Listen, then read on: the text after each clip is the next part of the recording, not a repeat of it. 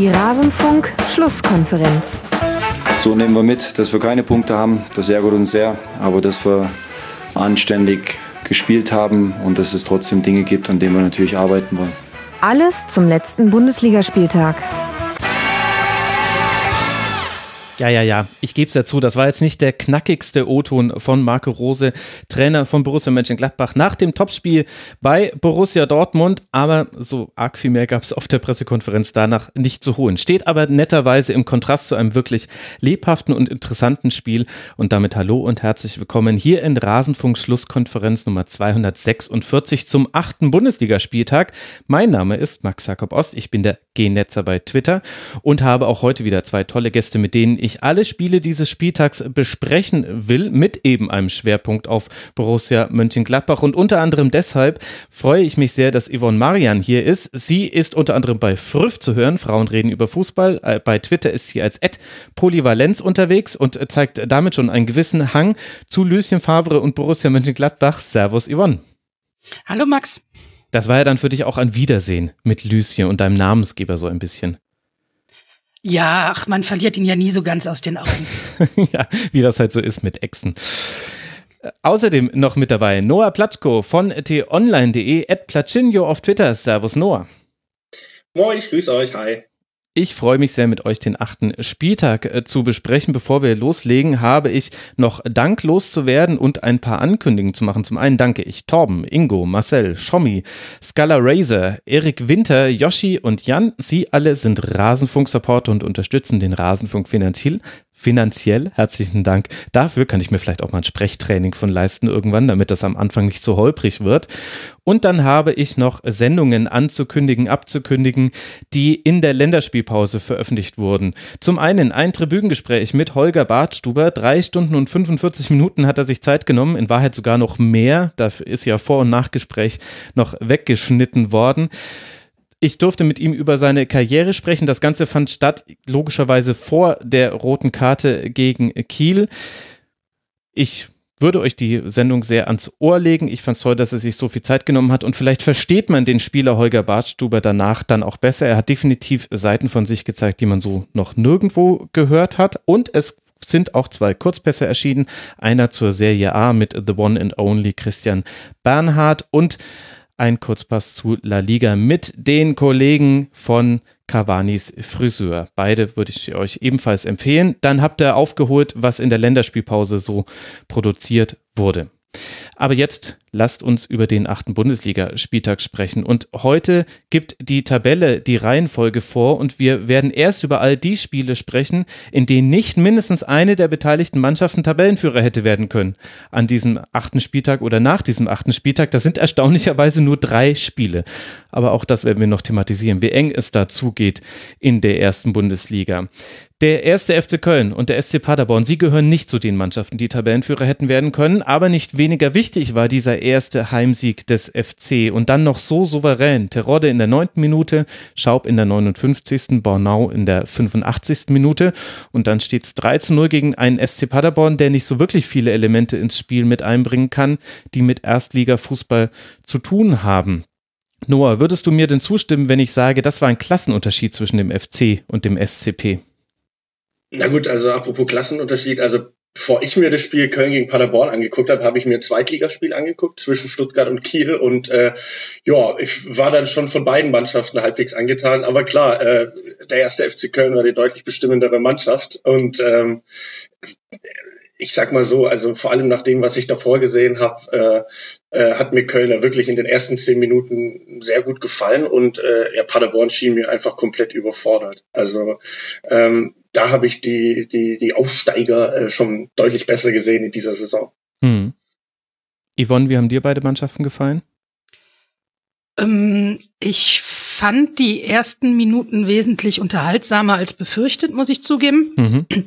Danach wurde es dann halt so ein bisschen wie das Wetter. Es plätscherte so sehr stark vor sich hin stellenweise, aber Köln war halt wesentlich stabiler als Paderborn. Im Spielaufbau tun die sich beide nicht gegenseitig weh, aber doch, also Paderborn kann sogar ja noch sehr froh sein, dass sie das Aluminium teilweise noch auf ihrer Seite hatten, sonst wäre das ja noch deutlicher ausgegangen. Mhm. Also 17 zu 9 Abschlüsse waren es pro FC 6 zu 1 Torschüsse. Das heißt, der SC Paderborn hat auch nur einmal auf des äh, Gegners äh, Tor geschossen und du hast die Aluminiumtreffer angesprochen. Derer gab es zwei von Seiten des ersten FC Köln. Das heißt, es hätte noch deutlicher werden können. Ich bin mir auch gar nicht so sicher, was ich dann besser fand in dem Spiel. Also über die Offensive spricht man natürlich, weil der FC endlich mal getroffen hat und dann gleich dreimal. Damit hat man das Torkonto von fünf auf acht Treffer hochgeschraubt jetzt nach acht Bundesligaspielen. Ich fand aber auch die Defensive richtig gut. Also Hector und Skiri haben die Mitte so gut zugemacht, sich gleichzeitig so gut in Umschaltsituationen nach vorne eingeschaltet. Die Innenverteidigung hat gar nichts zugelassen also irgendwie fand ich, das war eine sehr komplette Leistung vom FC und vielleicht auch die beste bisher in dieser Saison über 90 Minuten hinweg.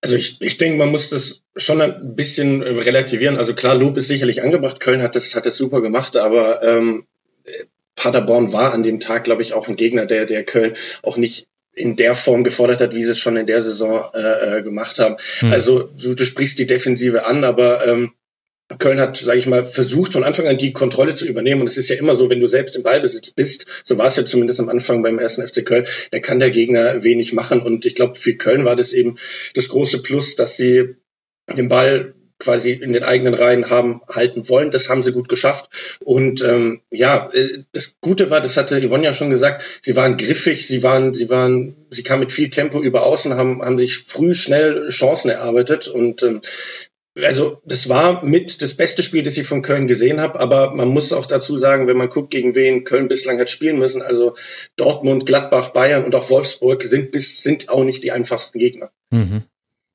Und Köln hat das gegen Schalke ja auch gar nicht mal so schlecht gemacht zuletzt. Mhm. Das stimmt natürlich. Der Ballbesitz hat sich dann natürlich irgendwann zugunsten von Paderborn verlagert. Das war aber dann durchaus so ein bisschen bei Design, würde man jetzt sagen. Also durchaus gewollt äh, vom FC.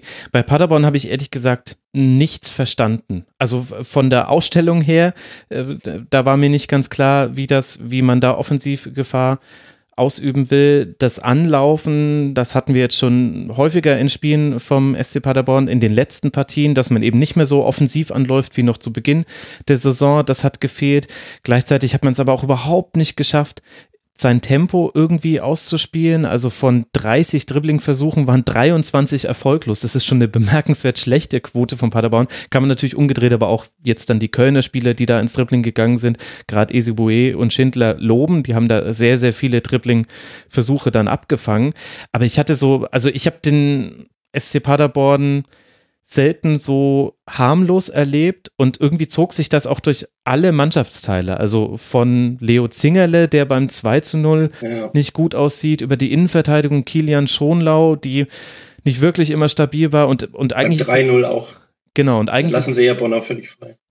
Genau, und eigentlich ist es jetzt eigentlich auch ungerecht, wenn ich nicht alle Elfennamen nenne, plus die eingewechselten, wo man, na gut, Michel, na, wobei ich weiß nicht, man kann irgendwie niemanden so richtig rausnehmen. Es war einfach rundrum zu wenig und dafür, dass ja auch für den SCP dieses Spiel so wichtig war. Also der FC Köln hatte eben dieses harte Auftaktprogramm und wusste jetzt genau, okay, auf Schalke diesen Punkt geholt, das war schon mal sehr wichtig, sehr gut und jetzt aber zählt's. Jetzt spielt man gegen Paderborn, gegen Mainz, Saarbrücken und dann Fortuna Düsseldorf. Allen in Köln ist klar, wie wichtig jetzt dieses Spiel war und bei Paderborn ist es ja genauso. Erst ein Pünktchen geholt, erst fünf Tore geschossen, aber auch gegen relativ gute Gegner wie halt Leverkusen, Wolfsburg, Schalke, Bayern und jetzt ist es genauso. Erst spielt man gegen Köln, dann gegen Fortuna Düsseldorf. Also Paderborn wusste auch, was auf dem Spiel steht und ich fand, eine Mannschaft hat das Spiel so gespielt, wie man das dann angehen sollte, nämlich durchaus auch mutig und mit dem Versuch, das Heft des Handelns in die Hand zu nehmen.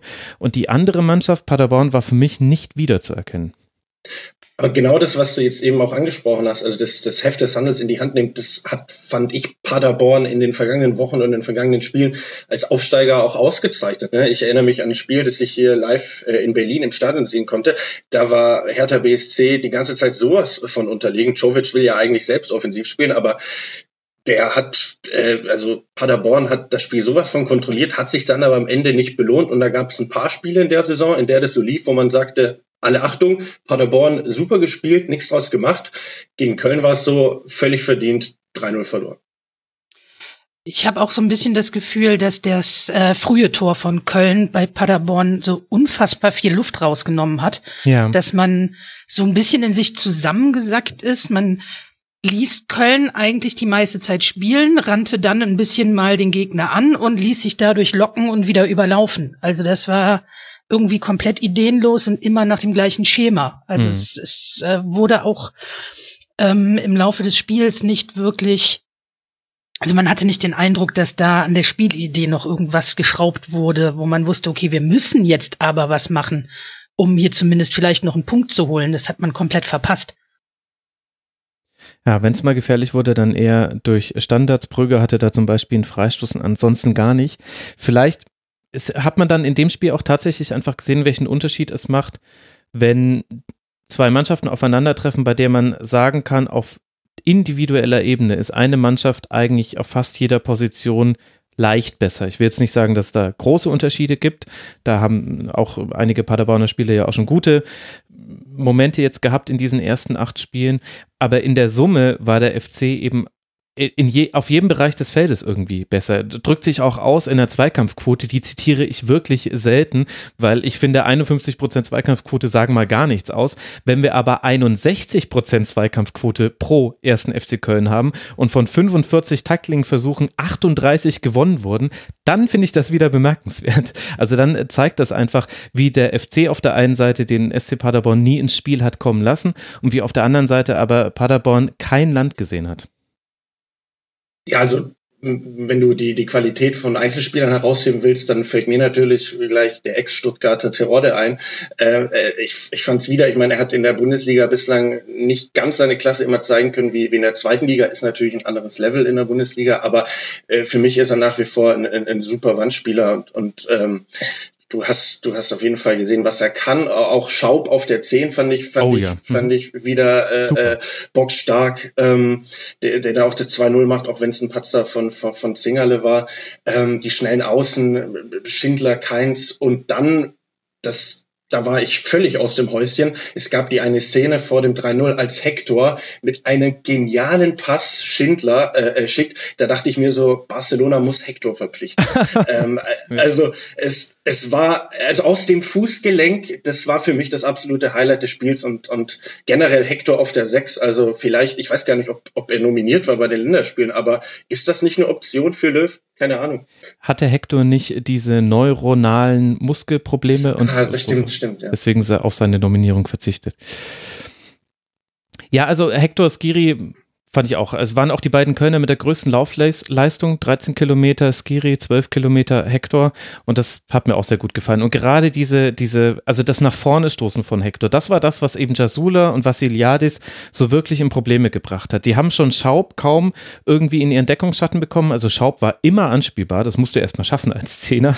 Also richtig, richtig gut. Er hat dann super die Bälle auf die Flüge verteilt. Und wenn dann aber noch Hector nachgerückt ist und jeweils der Ball ferne Außenspieler also wenn Schindler den Ball hatte, dann Keins und wenn äh, Keins den Ball hatte auf dem linken Flügel, dann Schindler.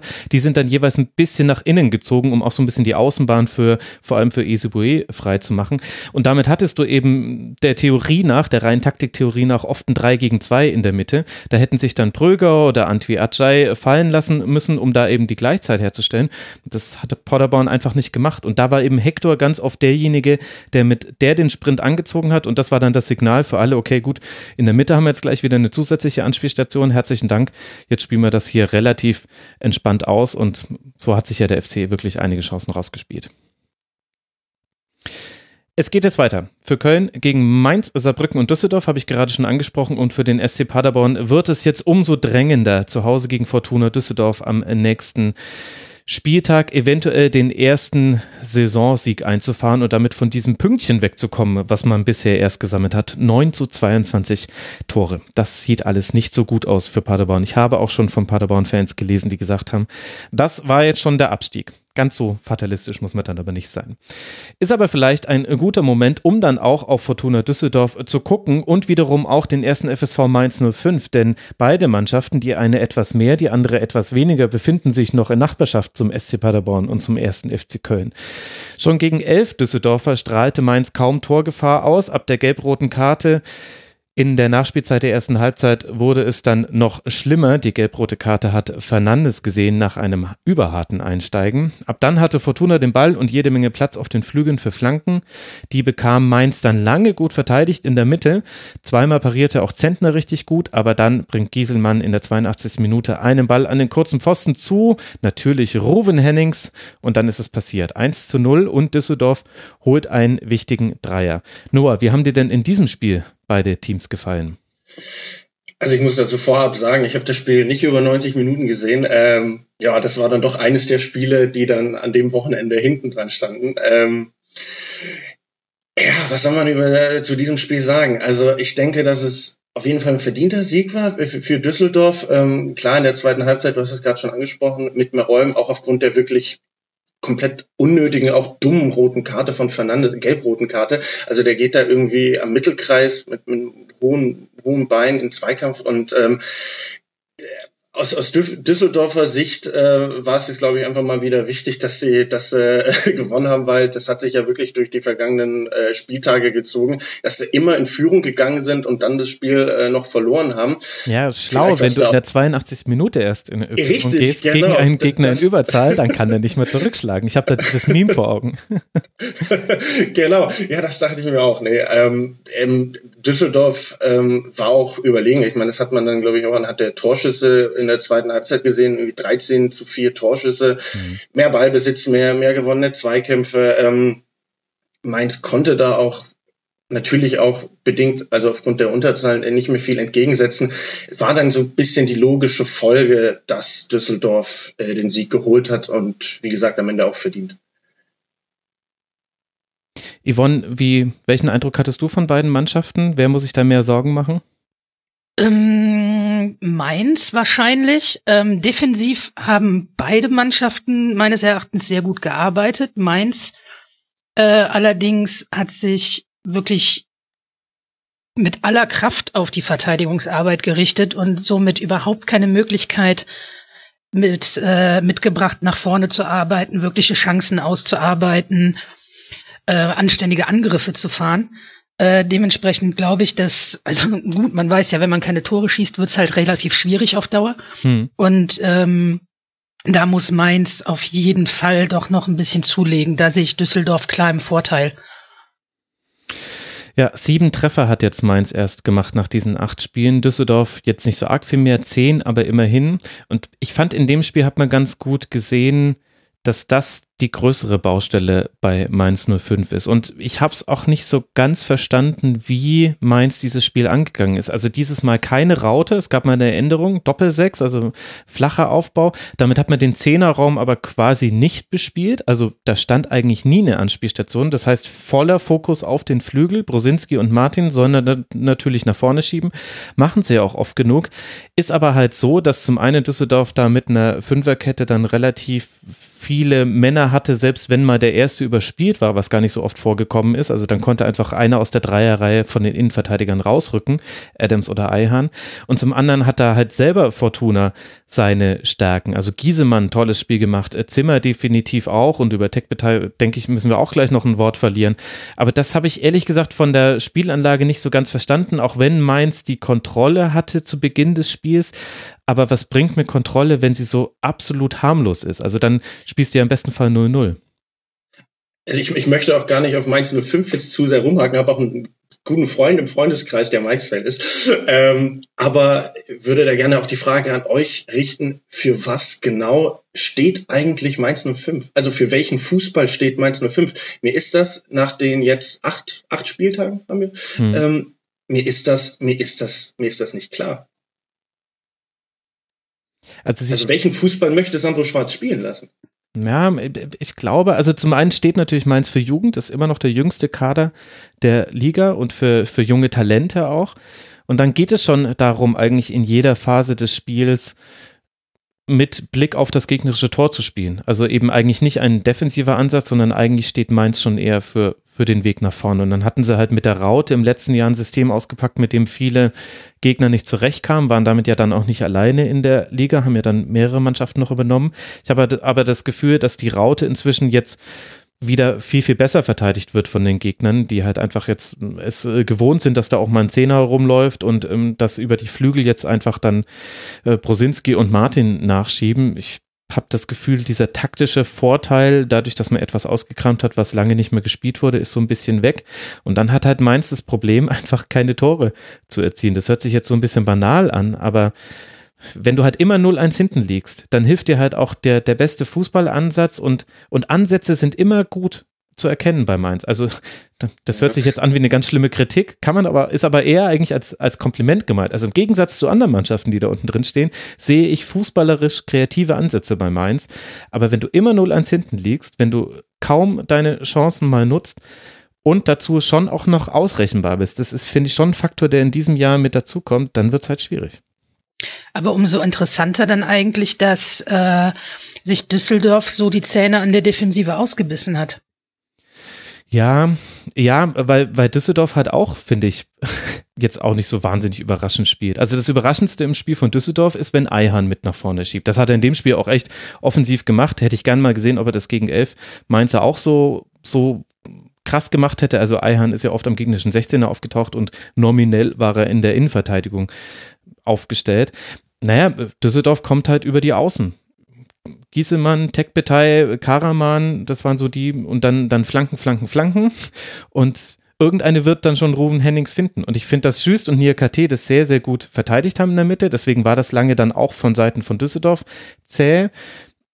Aber in der Summe war der Sieg verdient, weil Düsseldorf auch vorher schon sehr große Chancen hatte und da hat halt einmal, zweimal gegen Adams hat Zentner so gut reagiert, das, das war halt einfach nur Pech und da konnte sich Mainz 05 bei Zentner bedanken, dass man nicht schon früher zurücklag. Aber ich hatte das Gefühl, daher kam, dass das, dass das dann insgesamt für einen neutralen Beobachter zäh war, weil auch Fortuna Düsseldorf jetzt nicht in die Trickkiste gepackt hat, sondern das gemacht hat, was man am besten kann, nämlich über die Flügel irgendwelche Einzelduelle kreieren, die gewinnen, dann nach innen flanken und hoffen, dass irgendwie was kommt oder nach einem Standard. Da ist ja Düsseldorf auch gut das ist ja dann so ein bisschen auch vielleicht der, der klassische Werdegang und im Fall von, von Düsseldorf ist es halt perfekt aufgegangen. Der Gegner ist in Unterzahl, der wird dann irgendwann automatisch müde und das, das Flankenspiel wurde dann eben belohnt, auch ja, das war eine tolle Flanke von, von Gieselmann, aber Brusinski ist dann natürlich auch eigentlich viel zu weit weg. Ja. Ähm, aber normal, also 82. Minute, es ist, es ist, also äh, Düsseldorf hat die komplette Kontrolle, Mainz läuft hinterher. Da, da war das dann nur eine Frage der Zeit ein bisschen, dass, dass Düsseldorf äh, den Siegtreffer erzielt. Vielleicht, um nochmal äh, kurz Mainz in Schutz zu nehmen, also klar, sie haben mit, mit Jubama ähm, ähm, jemanden verloren, der, der ein wichtiger zentraler Spieler war in der Mannschaft und noch vielleicht stärker, äh, ein stärkerer äh, Ausfall, der, der schwerer wiegt, ist halt Mateta da ja. vorne drin. Also ähm, den können sie bislang auch nicht in der Form ersetzen. Schalay war jetzt auch nur auf der Bank. Ähm, wird, wird, wird schwer für Mainz in den nächsten Wochen. Ja, und ich bin mir auch nicht sicher, ob das nicht so ein klassischer Fall ist, wo es zwar völlig richtig ist zu sagen, Mateta fehlt, aber wo der Druck dann halt auch sehr hoch ist ab dem Moment, wo er wieder zurückkehrt und alle erwarten, okay, jetzt werden wir ihre, unsere Chancen auf einmal wieder verwandeln. Und das klappt halt auch in den seltensten Fällen so, weil zum einen macht es etwas mit einem Spieler, wenn er verletzt ist und zum anderen macht auch die Tabellensituation etwas mit dem ersten FSV Mainz 05, wo ich schon das Gefühl habe, die Unruhe nimmt zu, die Unsicherheit nimmt auch zu. Man fängt jetzt an, Dinge zu verändern. Und ich habe das Gefühl, Mainz macht gerade Dinge eher komplizierter als einfacher. Also jetzt, jetzt verabschiedet man sich von dem System, da gab es gute Gründe für und da haben Teile dann vielleicht auch gut funktioniert. Aber, aber Boetius zum Beispiel, da hatte ich manchmal den Eindruck, der weiß gerade nicht so wirklich, was jetzt seine Rolle ist, zum Beispiel auch gegen den Ball. Und da hatte er eben auf der 10 äh, eine klarere Aufgabenverteilung. Da wusste er eher, was zu tun war. Hing natürlich auch mit der roten Karte zusammen, deswegen dann irgendwie in diesem 4-4-1. Das ist jetzt auch was, das spielst du ja als Spieler nicht äh, so häufig. Aber trotzdem, ich fand das äh, so, das ist so eine Melange bei Mainz 05, die gerade keinen guten Geschmack hat, finde ich. Ich denke, das ist so die klassische Gefahr. Wir haben vor, vorher es ja auch bei Paderborn gesagt. Also ähm, man spielt eigentlich gut, ist so halbwegs gut in der Saison. Die Ergebnisse bleiben aus und dann sagt man, okay, Mist, es funktioniert nicht. Was machen wir? Wie ändern wir irgendwas? Und, und Mainz ist da, glaube ich, so in so einer Zwischenphase. Sandro Schwarz wird da auch ins Grübeln kommen und ich glaube jetzt nicht, dass er da innerhalb des Vereins groß angezählt ist. Aber ähm, ja, also äh, ich glaube, sie sind jetzt tatsächlich auf einen Abstiegsplatz abgerutscht. Ich weiß, ja. bedeutet noch nichts so früh in der Saison, aber ich glaube, da hat man sich in Mainz selbst auch ein bisschen mehr vielleicht erwartet.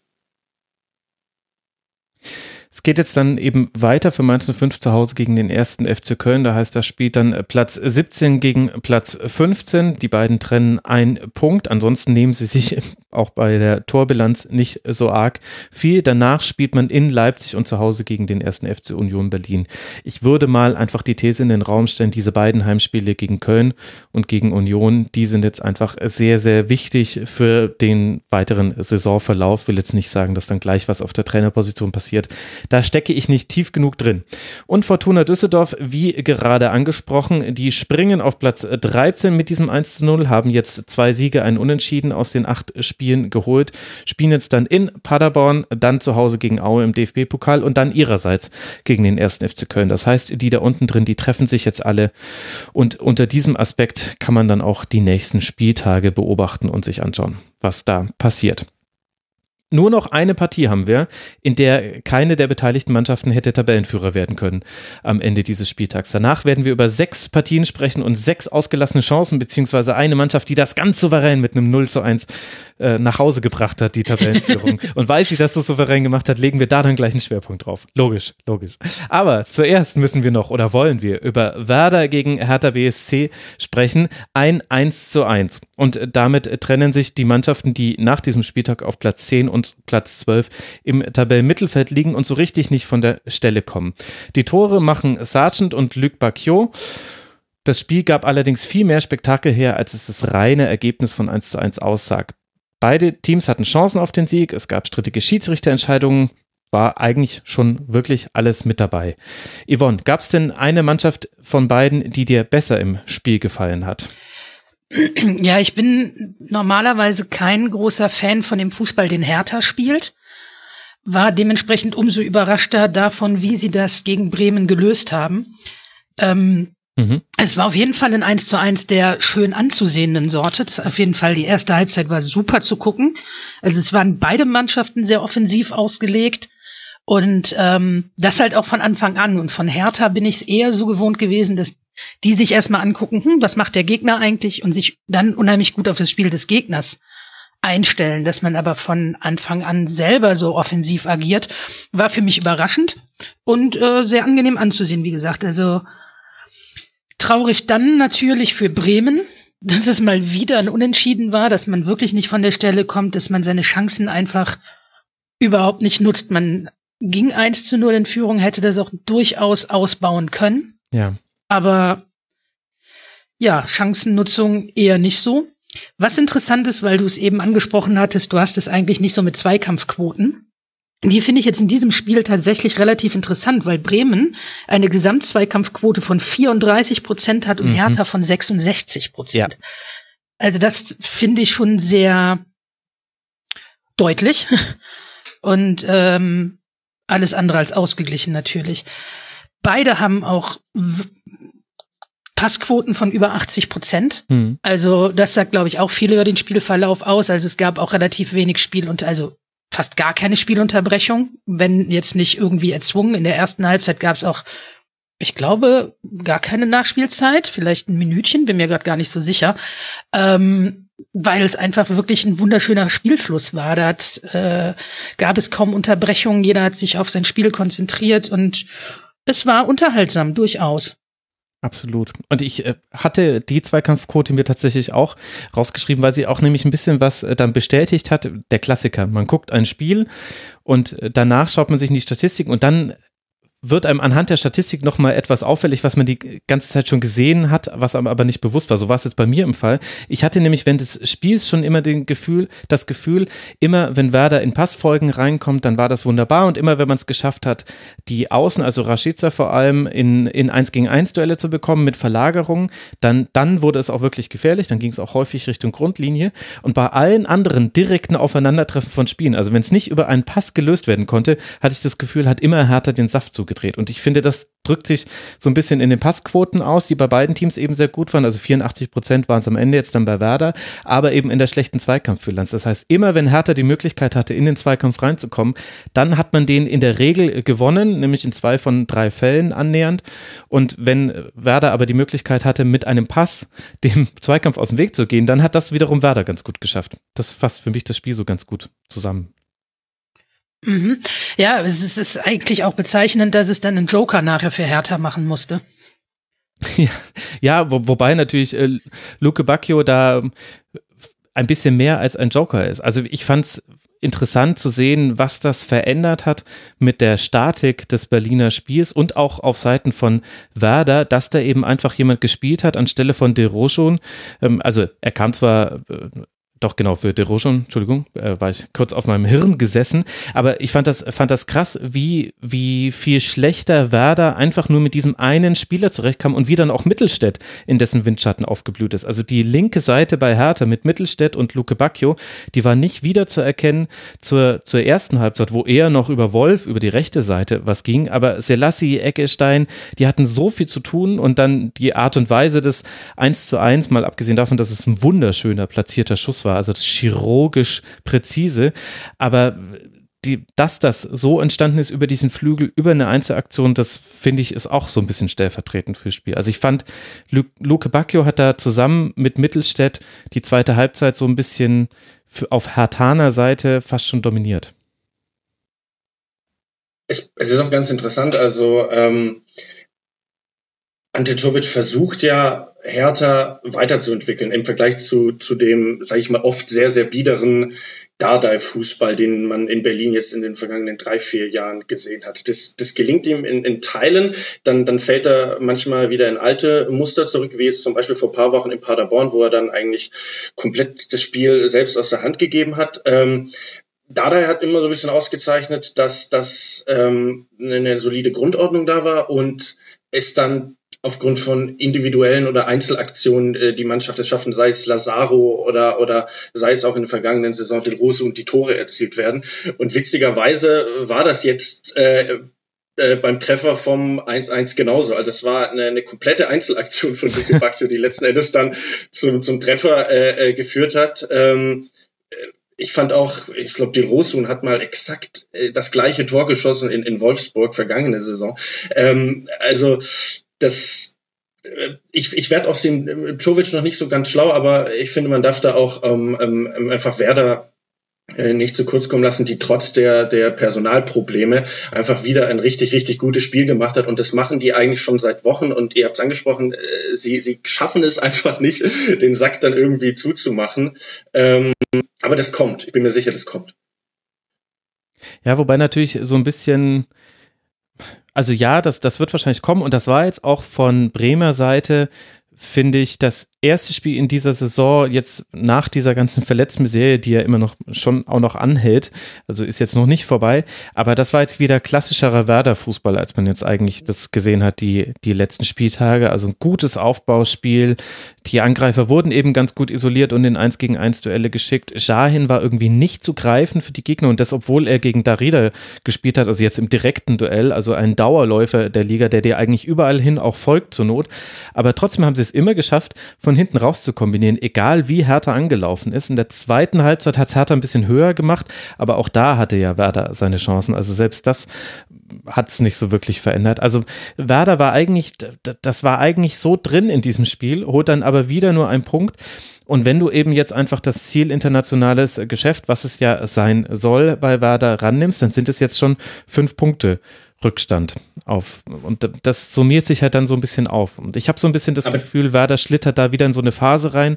Irgendwann wird Werder wieder eine Serie starten und wird, wird viele Spiele nacheinander gewinnen und dann werden wir zurückschauen und werden sagen, ja, man hat es nicht in den 2 äh, zu 2 Spielen gegen Eintracht Frankfurt und gegen Dortmund liegen lassen, natürlich nicht, aber zum Beispiel in so einem Heimspiel wie gegen Hertha BSC oder so ein Heimspiel wie ganz am Anfang gegen Fortuna Düsseldorf. Da hat Werder wieder sehr schmerzhafte Punkte verloren. Ja, aber auch da, es klingt immer so ein bisschen nach, nach, nach einer Ausrede, aber du musst halt auch schauen, welche Mannschaften schon gegen welche Teams gespielt haben. Und wenn du auch drauf guckst, mhm. äh, in welcher Besetzung wer da gerade aufläuft und wen sie in den vergangenen äh, drei, an drei Spieltagen bespielen mussten. Also ich glaube, Dortmund war dabei, in Frankfurt, wo man auch noch kurz vor Schluss mhm. einen Punkt geholt hat. Und Leipzig ähm, noch, also das war schon. Leip Genau, also bei, bei aller Liebe, also dass da Bremen ähm, mit zwei Punkten rauskommt, ist dann schon fast als Erfolg zu werden. Aber klar, du, du sagst es richtig. Ich meine, die Mannschaft ist von der Grundordnung eigentlich sehr, sehr offensiv äh, aufgestellt gewesen. Und ich denke, jeder ist da auch mit der Einstellung gegangen, Hertha BSC, okay, aber wir müssen heute hier, wir wollen hier heute gewinnen. Und ähm, ja, dass da so die letzte Konsequenz dann gefehlt hat und es wieder nicht gereicht hat, ist schade. Ähm, das warten wir mal ab. Also äh, ich, ich, wenn dann wirklich äh, Füllkrug vielleicht wieder zurückkommt, ich weiß gar nicht, wann er wieder äh, mit dabei sein wird, vielleicht nach der erst in der Rückrunde wahrscheinlich. Ähm, Osaka, Bartels, ähm, dann kommt da noch mal mehr Qualität in die Mannschaft und dann wird auch, wie gesagt, die, die schweren Brocken sind ja schon weg, also dann wird auch das Programm etwas leichter und dann pendelt es sich so ein. Ob es für Europa reicht, da reden wir dann einfach in sechs Monaten nochmal. Sehr schlau. Ich weiß aber gar nicht, ob ich auch zustimmen würde, dass das Programm so arg viel leichter wird. Ich habe das Gefühl, Werder hat jetzt immer so im Drei-Spieltagsrhythmus mindestens einen Brocken. Also du spielst jetzt noch gegen Leverkusen, okay, dann Heidenheim und äh, Freiburg, wobei Freiburg ja auch mm, jetzt das Polster, also die Welle gerade so ein bisschen reitet, die man gerade reiten kann. Aber dann spielst du gegen Gladbach, Schalke und Wolfsburg, also wieder so drei nacheinander, wo man sagen kann, puh, das ist äh, nicht so einfach. Und dann hinten raus, äh, aus den letzten vier Spielen hast du dann noch den FC Bayern mit dabei und ansonsten aber mit Paderborn, Mainz und den ersten FC Köln, da könnte dann vielleicht noch so ein bisschen Punkte runterfallen. Aber ich weiß nicht, also Werder hat einen sehr ausgeglichenen Spielplan dahingehend, dass man eigentlich immer wieder gegen ähm, schwerere Gegner antreten muss. Das möchte ich damit sagen. Gucken wir es uns einfach an. Nächste Woche gegen Leverkusen, in Leverkusen. Das wird, glaube ich, ganz interessant, weil entweder saugt sich da Werder ran an Leverkusen oder Leverkusen seinerseits schafft äh, da ein bisschen äh, Polster zu, zu schaffen und so von der Spielanlage her könnte Leverkusen Werder entgegenkommen. Und für Hertha geht es dann, Entschuldigung, ja. Werder, Werder sah in Leverkusen, glaube ich, auch tatsächlich immer sehr gut aus. Da gab es auch ein paar schöne Pokalspiele, glaube ich. Ich glaube auch, dass Bremen immer noch so ein bisschen ähm, so vor sich hinarbeitet, den Kruse-Abgang irgendwie richtig zu sortieren, spielerisch. Mhm. Ja, Weil, klar. Also, ja. als, also, äh, ich weiß es so als, als Gladbach-Fan, das war jetzt auch, als Kruse dann in Gladbach weggegangen ist, musste man das auch erstmal so ein bisschen ähm, umstrukturieren. Was bei ihm nämlich ist, er ist so ein Spieler, der oft unterm Radar ist, weil er halt jetzt nicht so die extrem hohe Torquote oder sonst was mit sich gebracht hat, aber die Laufwege, die er gegangen ist, die ähm, Vorbereitungen, die er gemacht hat und so weiter, die fehlen natürlich jetzt. Und da muss natürlich jetzt der Trainer auch gucken, wie fängt man das auf, mit welchen Leuten, systemtechnisch und so weiter und so fort. Und vielleicht ist Bremen da noch so ein bisschen auch in der Findungsphase. Und äh, das wird sich wahrscheinlich dann im Laufe der Saison auch noch einpegeln. Ja, das stimmt. Das kommt sicherlich noch mit dazu. Und, und du hast so viele, also über Werder, Mensch, da könnte man schon wieder einen Schwerpunkt machen. Dabei hatten wir schon mal in dieser Saison einen Schwerpunkt zu Werner. Aber du hast so viele, äh, so kleine Themen, die dann alle mit reinspielen. Also zum Beispiel Maxi Eggestein, dem fehlen einfach viele Wochen der Vorbereitung, hat auch äh, Florian Kofeld auf Nachfrage in der Pressekonferenz nach diesem Spiel nochmal gesagt. Der ist nicht auf der Höhe seines Schaffens, ohne damit sagen zu wollen, dass er schlecht wäre, aber da fehlen einfach ein paar Prozent. Du hast äh, mit Friedel jemanden auf der Linksverteidigerposition, wo du auch deutlich merkst, dass äh, der ist gerade so ein 80%-Spieler. 80% der Dinge macht er sehr gut, bei 20% der Dinge hat er gerade aber noch große Probleme. Du hast in der Innenverteidigung immer noch, mein Gott, wir sprechen gar nicht mehr über groß und der hatte auch noch die größten haha Chancen zum äh, zum äh, um die Führung zu erhöhen zu dem Zeitpunkt. Der spielt immer noch neben Velkovic, also Mosander fehlt den immer noch. Bargfrede jetzt äh, kommt jetzt so langsam näher ran, aber also es man kann quasi in allen Mannschaftsteilen so so kleinere Themen auch aufmachen, die dann halt in der Gesamt Gesamtheit auch zeigen, warum logischerweise nicht alles so rund laufen kann. Aber das Problem ist halt auf der anderen Seite auch vollkommen, also sehr positiv zu bewerten ist ja, dass Werder sich immer ambitionierte Ziele steckt. Das wollen wir jetzt auch nicht gegen sie verwenden. Aber der Wettbewerb nimmt halt auf dich keine Rücksicht. Also das ist, äh, wie wenn dein Formel-1-Auto ausfällt oder du bei der Tour de France in Graben fährst. Wenn du nicht gerade der, der eine Konkurrent von einem anderen bist, äh, dann wird vorne nicht auf dich gewartet. Also wenn du jetzt nicht gerade der Gesamtführende bist, dann werden die nicht auf dich warten, wenn du in Graben fährst, sondern der, der Rest rollt einfach weiter. Und gerade rollt die Liga an Werder vorbei und zwar auch Teams, die ebenfalls Probleme haben. Und das gehört, finde ich, schon auch noch ein bisschen mit dazu. Auch bei allem Lob, was auch völlig verdient ist. Auch nach diesem Spiel kann man viel Lob über Werder Bremen verlieren.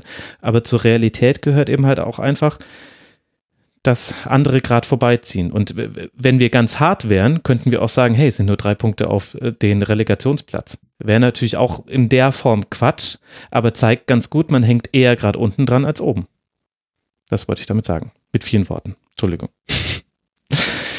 Gut, für Hertha WC geht es jetzt weiter. Zu Hause gegen Hoffenheim und dann gegen Dynamo Dresden, bevor dann ein äh, Derby ansteht, auf, die, auf das die Hertha-Fans, die ich so kenne, überhaupt gar keinen Bock haben. Mal sehen, wie es dann für uns neutrale Beobachter wird. Jetzt kommen wir endlich zur Reihe der Mannschaften, die es hätten schaffen können, am Ende dieses achten Spieltags auf dem Tabellenplatz 1 zu stehen. Und die erste Mannschaft, die diese Chance vertan hat, und wir konnten ja noch nicht ahnen, dass es sogar gereicht hätte für die Gesamttabellenführung, nicht nur die zwischenzeitliche, war Leverkusen. Denn man verlor bei Eintracht Frankfurt und man kam vor allem in der ersten Halbzeit so richtig unter die Rede, Räder. Die ersten 45 Minuten, da überrollte die Eintracht Leverkusen, geht durch Paciencia in der vierten und in der 16. Minute in äh, Führung. In der zweiten Halbzeit hat dann vor allem Leverkusen die Abschlüsse, scheitert aber an einem überragenden Renault und erlaubt sich defensiv noch einmal einen Schnitzer gegen Bastost. So steht dann am Ende ein 3 zu 0 der Eintracht gegen Leverkusen. Yvonne, was macht denn Frankfurt so stark, dass auch so eine Mannschaft wie Leverkusen, die ja wohl auch ungefähr ahnen konnte, was da auf es zurollen würde in der ersten Halbzeit, dass man da so gar keine Chance gegen hat? Also äh, Leverkusen wirkte extrem überrascht aufgrund des Frankfurter Umschaltspiels, wo man mit hätte rechnen können, was Frankfurt aber natürlich unheimlich stark gemacht hat. Hm. Und was Frankfurt clever gemacht hat, Harvards wurde komplett aus dem Spiel genommen. Ja. Und somit wusste Leverkusen nicht mehr wohin. Weiser war komplett überfordert mit mhm. Kostic. Mhm. Äh, man hat es auch so ein bisschen gesehen, nachdem Weiser dann ausgewechselt wurde und Bellarabi kam, äh, schien sich Leverkusen auch ein bisschen mehr zu fangen. Mhm. Und das war schon in der 30. Halt, Minute, also ein sehr früher Wechsel. Ja, ja, gut, also es war halt tatsächlich auch sehr offensichtlich, dass Weiser da nicht mehr wusste, wo vorne und hinten ist. Mhm. Ähm, aber ich glaube, das waren so die, die Hauptfaktoren. Also, dass Frankfurt wirklich mit unheimlich starkem Umschaltspiel an das Ganze rangegangen ist, Harvards komplett ausgeschaltet hatte und einen extrem starken Kostic hatte. Ja, also ähm, für mich war das eigentlich so das Spiel des Spieltags, muss ich sagen. Mhm. Also es, also von der von der Dynamik, vom Tempo, von allem, was das Spiel zu bieten hatte, war das äh, schon am Freitag das Highlight des Wochenendes irgendwie. Ähm, ja, Peter Bosch hat es eigentlich nochmal gesagt, er hätte nach 30 Minuten auch jeden anderen auswechseln können. Klar, Weiser fiel da ein bisschen ab, aber auch, weil er eben auf einen, auf einen sehr starken Kostic äh, getroffen ist. Ähm, und, und Leverkusen hat es ja selbst in der Nachbetrachtung, insbesondere was die ersten 20 Minuten angeht, gesagt. Also da, da fielen Worte wie miserabel und katastrophal. Und zum einen ist es gut, dass man so hart mit sich ins Gericht geht, aber die eigentliche Frage ist dann, hey, Leverkusen weiß doch, wie Eintracht Frankfurt spielt. Also man muss doch eigentlich sich darauf vorbereiten, was, was da für ein, für ein Hütterfußball auf, auf, auf sie, sie, sie zuläuft. Und das, das haben sie wohl überhaupt nicht gemacht. Und, und dieses, dieses erste Tor, das war natürlich auch wunderschön herausgespielt äh, von, von, von Da Costa hinter die Kette. Aber irgendwie, da, da schien sie noch nicht so ganz auf dem Platz zu sein. Und das wurde ähm, ja vielleicht nach der Weiser-Auswechslung ein bisschen besser, aber auch in Summe ähm, kamen sie erst so richtig in der zweiten Halbzeit ins Spiel und deswegen lagen sie auch völlig verdient dann mit, mit 2-0 hinten äh, mhm. zur Pause. Dost hat halt auch irgendwie so den Tag seines Lebens. Ja, hoffentlich war es noch nicht der Tag seines Lebens, aber es war auf jeden Fall ein sehr guter Tag, ja. Ja, ja gut. Wobei ich es da fast schwer finde, im Spiel nach vorne irgendwie jemanden rauszuheben. Also Dost war, hat, hat, hat vor allem halt tolle Pässe gespielt und war immer anspielbar. Äh, Paciencia aber sicherlich auch eine super Partie gemacht. Kostic haben wir jetzt, also Kostic, das ist ja jetzt schon so ein bisschen der rote Faden der Saison. Auch in dieser Saison wird in eigentlich jedem Frankfurter Spiel die Offensivgefahr von Kostic gelobt und vor allem halt die Art und Weise, wie er am Ende seiner Sprints immer noch den Kopf oben hat und dann eben nicht blind nach innen flankt, könnte man mit einem Bastos auch machen, wenn man den in der Mannschaft hat, sondern er legt dann viel lieber mal hinter an den 5-Meter-Raum, ans Eck des Fünferraums, guckt, wo sind die Mitspieler. Das ist halt einfach so, also die spielen es halt komplett zu Ende. Frankfurt. Wobei ich da ein bisschen dagegen halten würde. Also Kostic, also das ist ein Spieler, ich habe zu keinem Spieler so ein ambivalentes Verhältnis wie zu Philipp Kostic. Das liegt vielleicht auch an deinem Hang zum VfB. Den konnte man vorhin schon erahnen. Ich möchte es aber an der Stelle nochmal kurz erwähnen.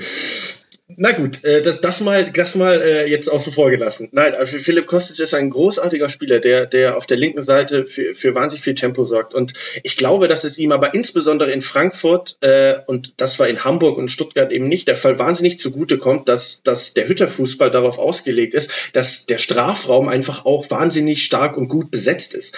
Also Philipp Kostic hat die Möglichkeiten, ähm, die Bälle reinzuspielen. Ich finde ihn auch, was seine Flankengenauigkeit angeht, ähm, gar nicht so gut. Ich habe jetzt zwar keine Statistik parat, aber da ist oft auch eine Flanke dabei, die einfach irgendwo ins, ins Nichts geht. Und er profitiert aber ungemein davon, dass eben, egal wie und wo er den Ball letzten Endes in die Mitte spielt, äh, es ist halt ein Frankfurter da. Also es, äh, es sind sehr viele Frankfurter Spieler, die den offensiven Raum besetzen und das kommt ihm natürlich auch zugute. Ich, ich, das will ich ihm jetzt überhaupt nicht vorwerfen. Ich sage nur, ähm, er profitiert einfach auch sehr von der Spielweise. Ja, das natürlich. Also wenn man sich mal so den Liga-Vergleich anguckt, äh, dann liegt er bei den kreierten Großchancen auf Platz 37 aller Bundesligaspieler und bei den Torschussvorlagen auf Platz 31 mit 1,73 pro Spiel. Das ist schon sehr ordentlich und wichtigste Kennziffer für Philipp Kostic in dieser Saison erfolgreiche Dribblings, also die Dribbling-Quote, da ist er Platz zwei hinter einem bestimmten Hakimi von Borussia Dortmund. Und das bei vielen Versuchen. Also nicht irgendwie drei, sondern der hat 24 von 43 Dribbling-Versuchen gewonnen. Und das ist halt.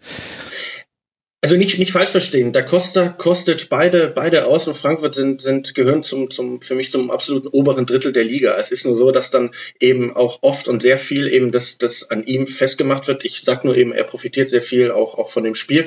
Und, ähm, ja, um jetzt vielleicht von, von Kostic äh, selbst wegzukommen, auch fand, fand ich beeindruckend einfach bei Frankfurt. Ich meine, äh, Paciencia war in der vergangenen Saison nicht wirklich Stammspieler. Dost ist neu dazugekommen. Ähm, das funktioniert alles dann doch recht gut dafür, dass Frankfurt mit Alea, Rebic und Jovic so die komplette Offensivreihe äh, äh, verloren hat. In der zweiten Halbzeit wird es dann äh, ein bisschen anders. Und du hast es schon angesprochen, also wenn Renault nicht einen dermaßen guten Tag gehabt hätte, mhm. dann hätte es auch ganz schnell 2 zu 1 stehen können. Und ähm, wir wissen nicht, was dann passierte, aber ähm, da kann sich Frankfurt wirklich auch ein bisschen bei Renault bedanken, dass es in der zweiten Halbzeit nicht vielleicht noch ein bisschen gekippt ist, weil da fand ich Leverkusen dann durchaus im Spiel, also vor allem Volland über links hat wahnsinnig viel Tempo gemacht und und es, es gibt die eine Szene, wo wo Alario diese Riesenkopfballchance hat und dann ja. äh, Frankfurt quasi im, im Umkehrschluss eigentlich das 3-0 macht, das dann wegen Videobeweis wieder aberkannt wird.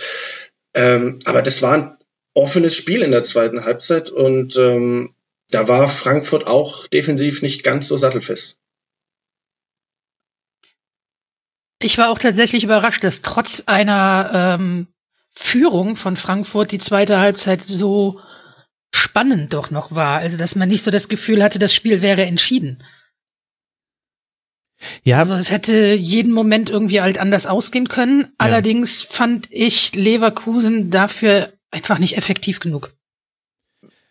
Ja. Also in nichts, was sie getan haben, fand ich sie effektiv genug, als dass sie das wirklich hätten nochmal drehen können. Es waren vor allem auch, also Rönne hat da natürlich auch viele gute Paraden gemacht. Ich fand aber, dass da Leverkusen manchmal auch aus ungünstigen Winkeln geschossen hat.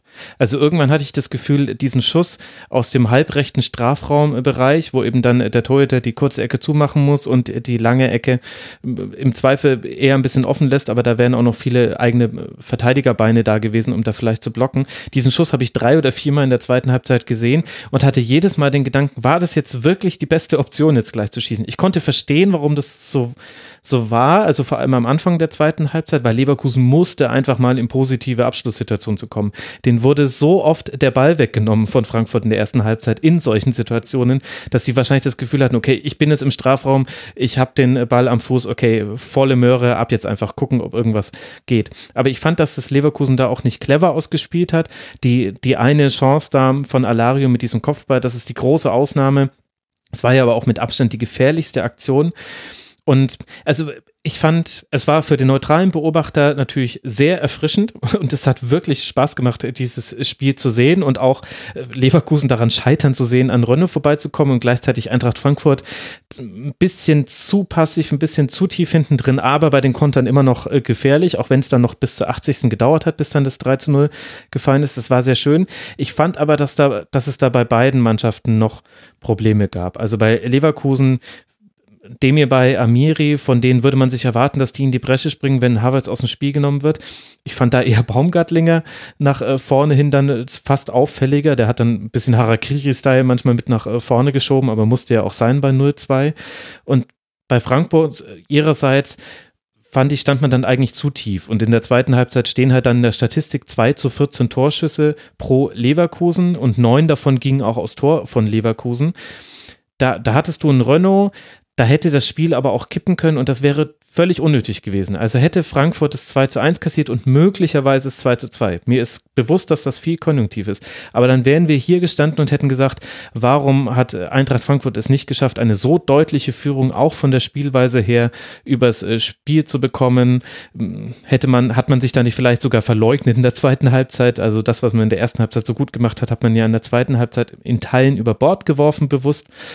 Also ich finde, es gibt so, man, man, kann in alle Richtungen bei beiden Mannschaften argumentieren bei diesem Spiel. Und vielleicht ist es auch deswegen einfach so ein interessantes Spiel gewesen für uns als Neutrale. Ja, also ähm, du, du, du hast ja bei, bei Frankfurt auch immer, immer, also unabhängig von den von den beiden Außen Kostic und, und, und Da Costa hast du ja mit, mit Touré, der jetzt, der jetzt äh, früh ausgewechselt worden ist, aber äh, mit, mit Hinteregger und, und Abraham, der da ja sonst auch spielt, immer zwei Innenverteidiger, die, die, die auch wahnsinnig weit nach vorne gehen. Also ja.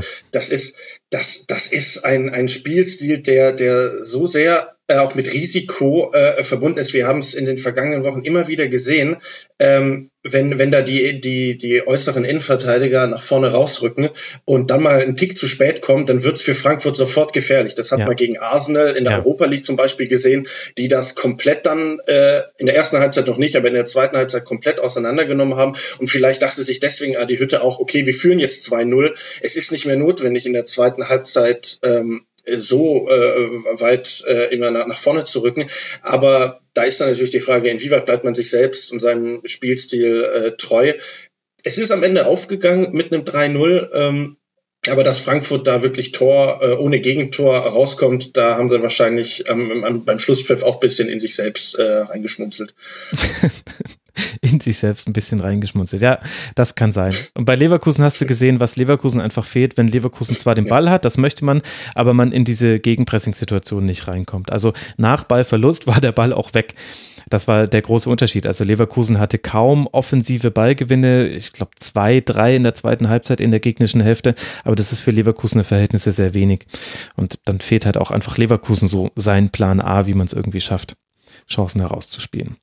Für beide geht es jetzt dann international weiter. Eintracht Frankfurt wird zu Hause Standard Lüttich empfangen, während Leverkusen zu Atletico Madrid reist, wo sich Joao Felix übrigens verletzt hat am Wochenende und nicht spielen können wird gegen Leverkusen. Und wer sich für Atletico interessiert, der kann den Kurzpass zu La Liga anhören, den wir aufgenommen haben, habe ich ja vorhin schon angekündigt. Also, Leverkusen wurde also nicht der Tabellenführer nach diesem achten Spieltag. Wer es ebenfalls nicht wurde, sind zwei Mannschaften, über die ich jetzt sprechen musste, möchte. Zum einen der FC Augsburg, das ist nicht überraschend, die hatten nicht die Chance, aber auch der FC Bayern hat es nicht geschafft, Tabellenführer zu werden und da geht dann dementsprechend natürlich hier in München die Welt schon wieder unter. Hier sind apokalyptische Zustände, ihr könnt euch das nicht vorstellen, wie schlimm es hier ist.